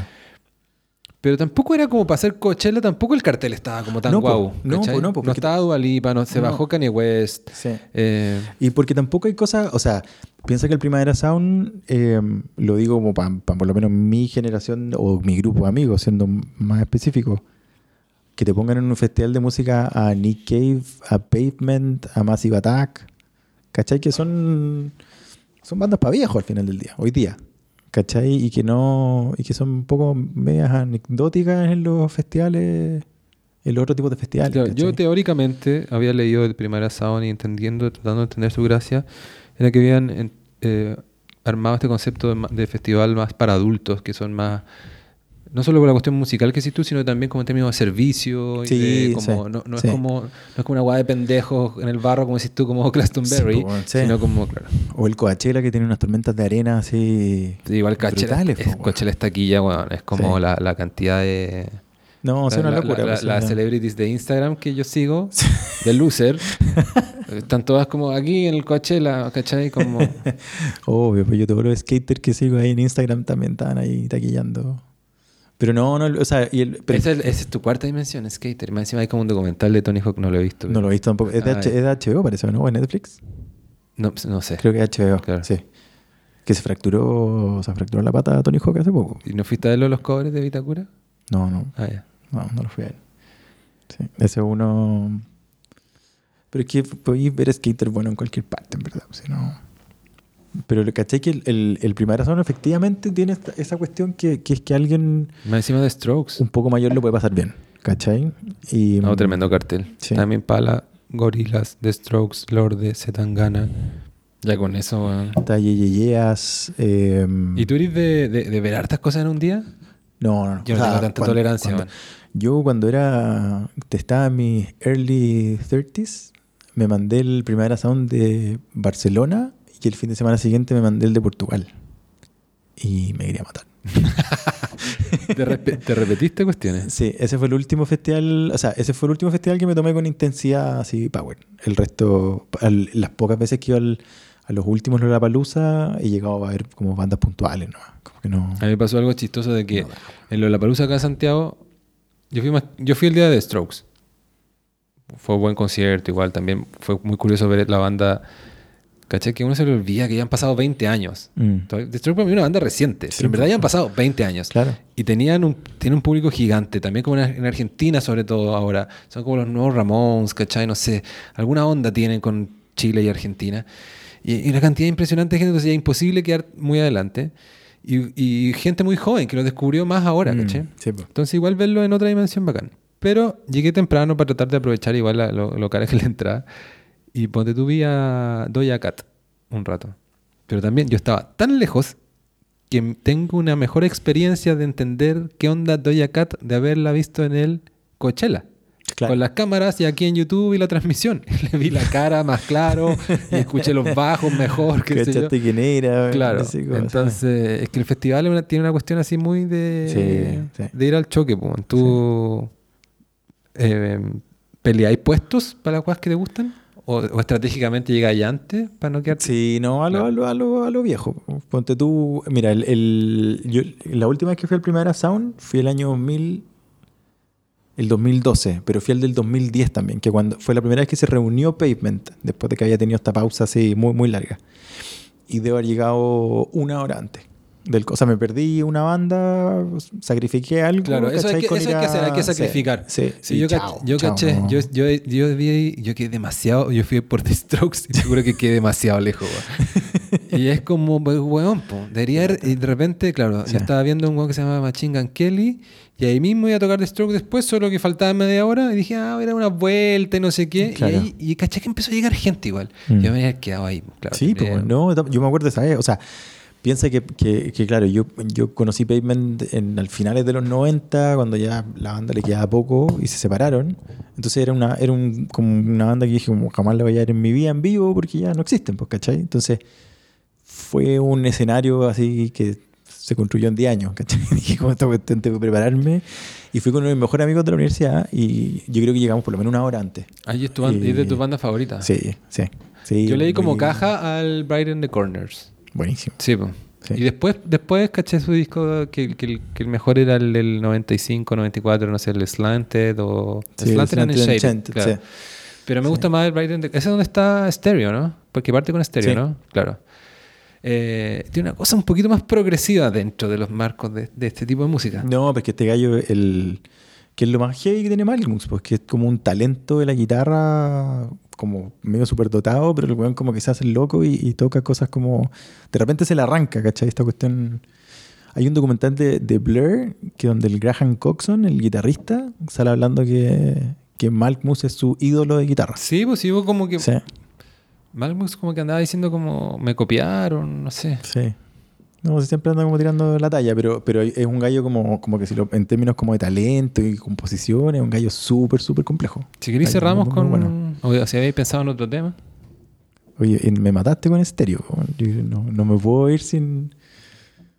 Que a todo esto le, le olé la cabeza a mi amigo que, que había. Que tú cachai que había una cortina de Friends que era Pavement. ¿En serio? Sí. De esas como trozos musicales que metían entre cambios de escena. Había una. Soy de Seinfeld yo. He hecho, eh, igual he visto algunas de, de Friends, Sí. pero no... No, hay- en- creo que es Rattled by the Rush.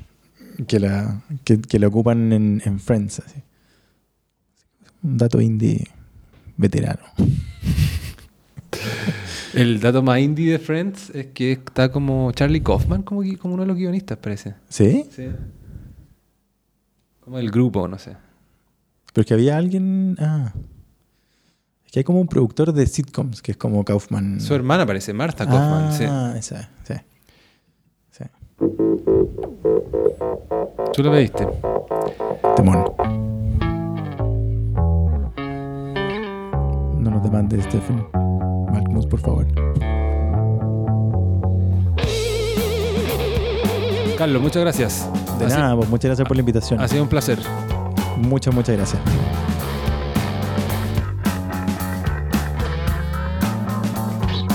Pigs, they tend to wiggle when they walk. The infrastructure rots, and the owners hate the jocks with their agents and their dates. If the signatures are checked, You'll just have to wait. and we're counting up the instants that we saved. Tired nations so depraved. From the cheap seats, see us wave to the camera. It took a giant ramrod to raise the demon settlement. But hi ho, silver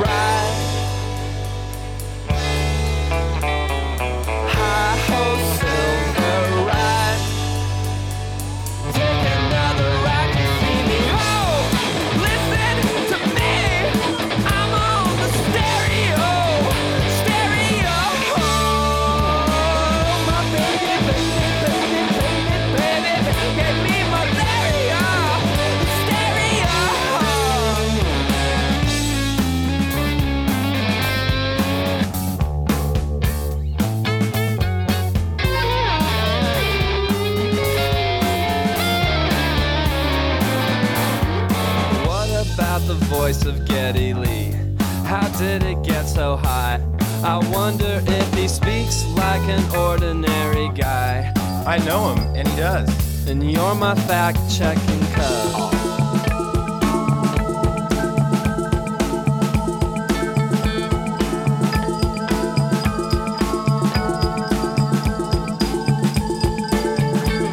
We'll focus on the quasar in the mist. The Kaiser has a cis, and I'm a blank one. List the qualms you have it if they stick.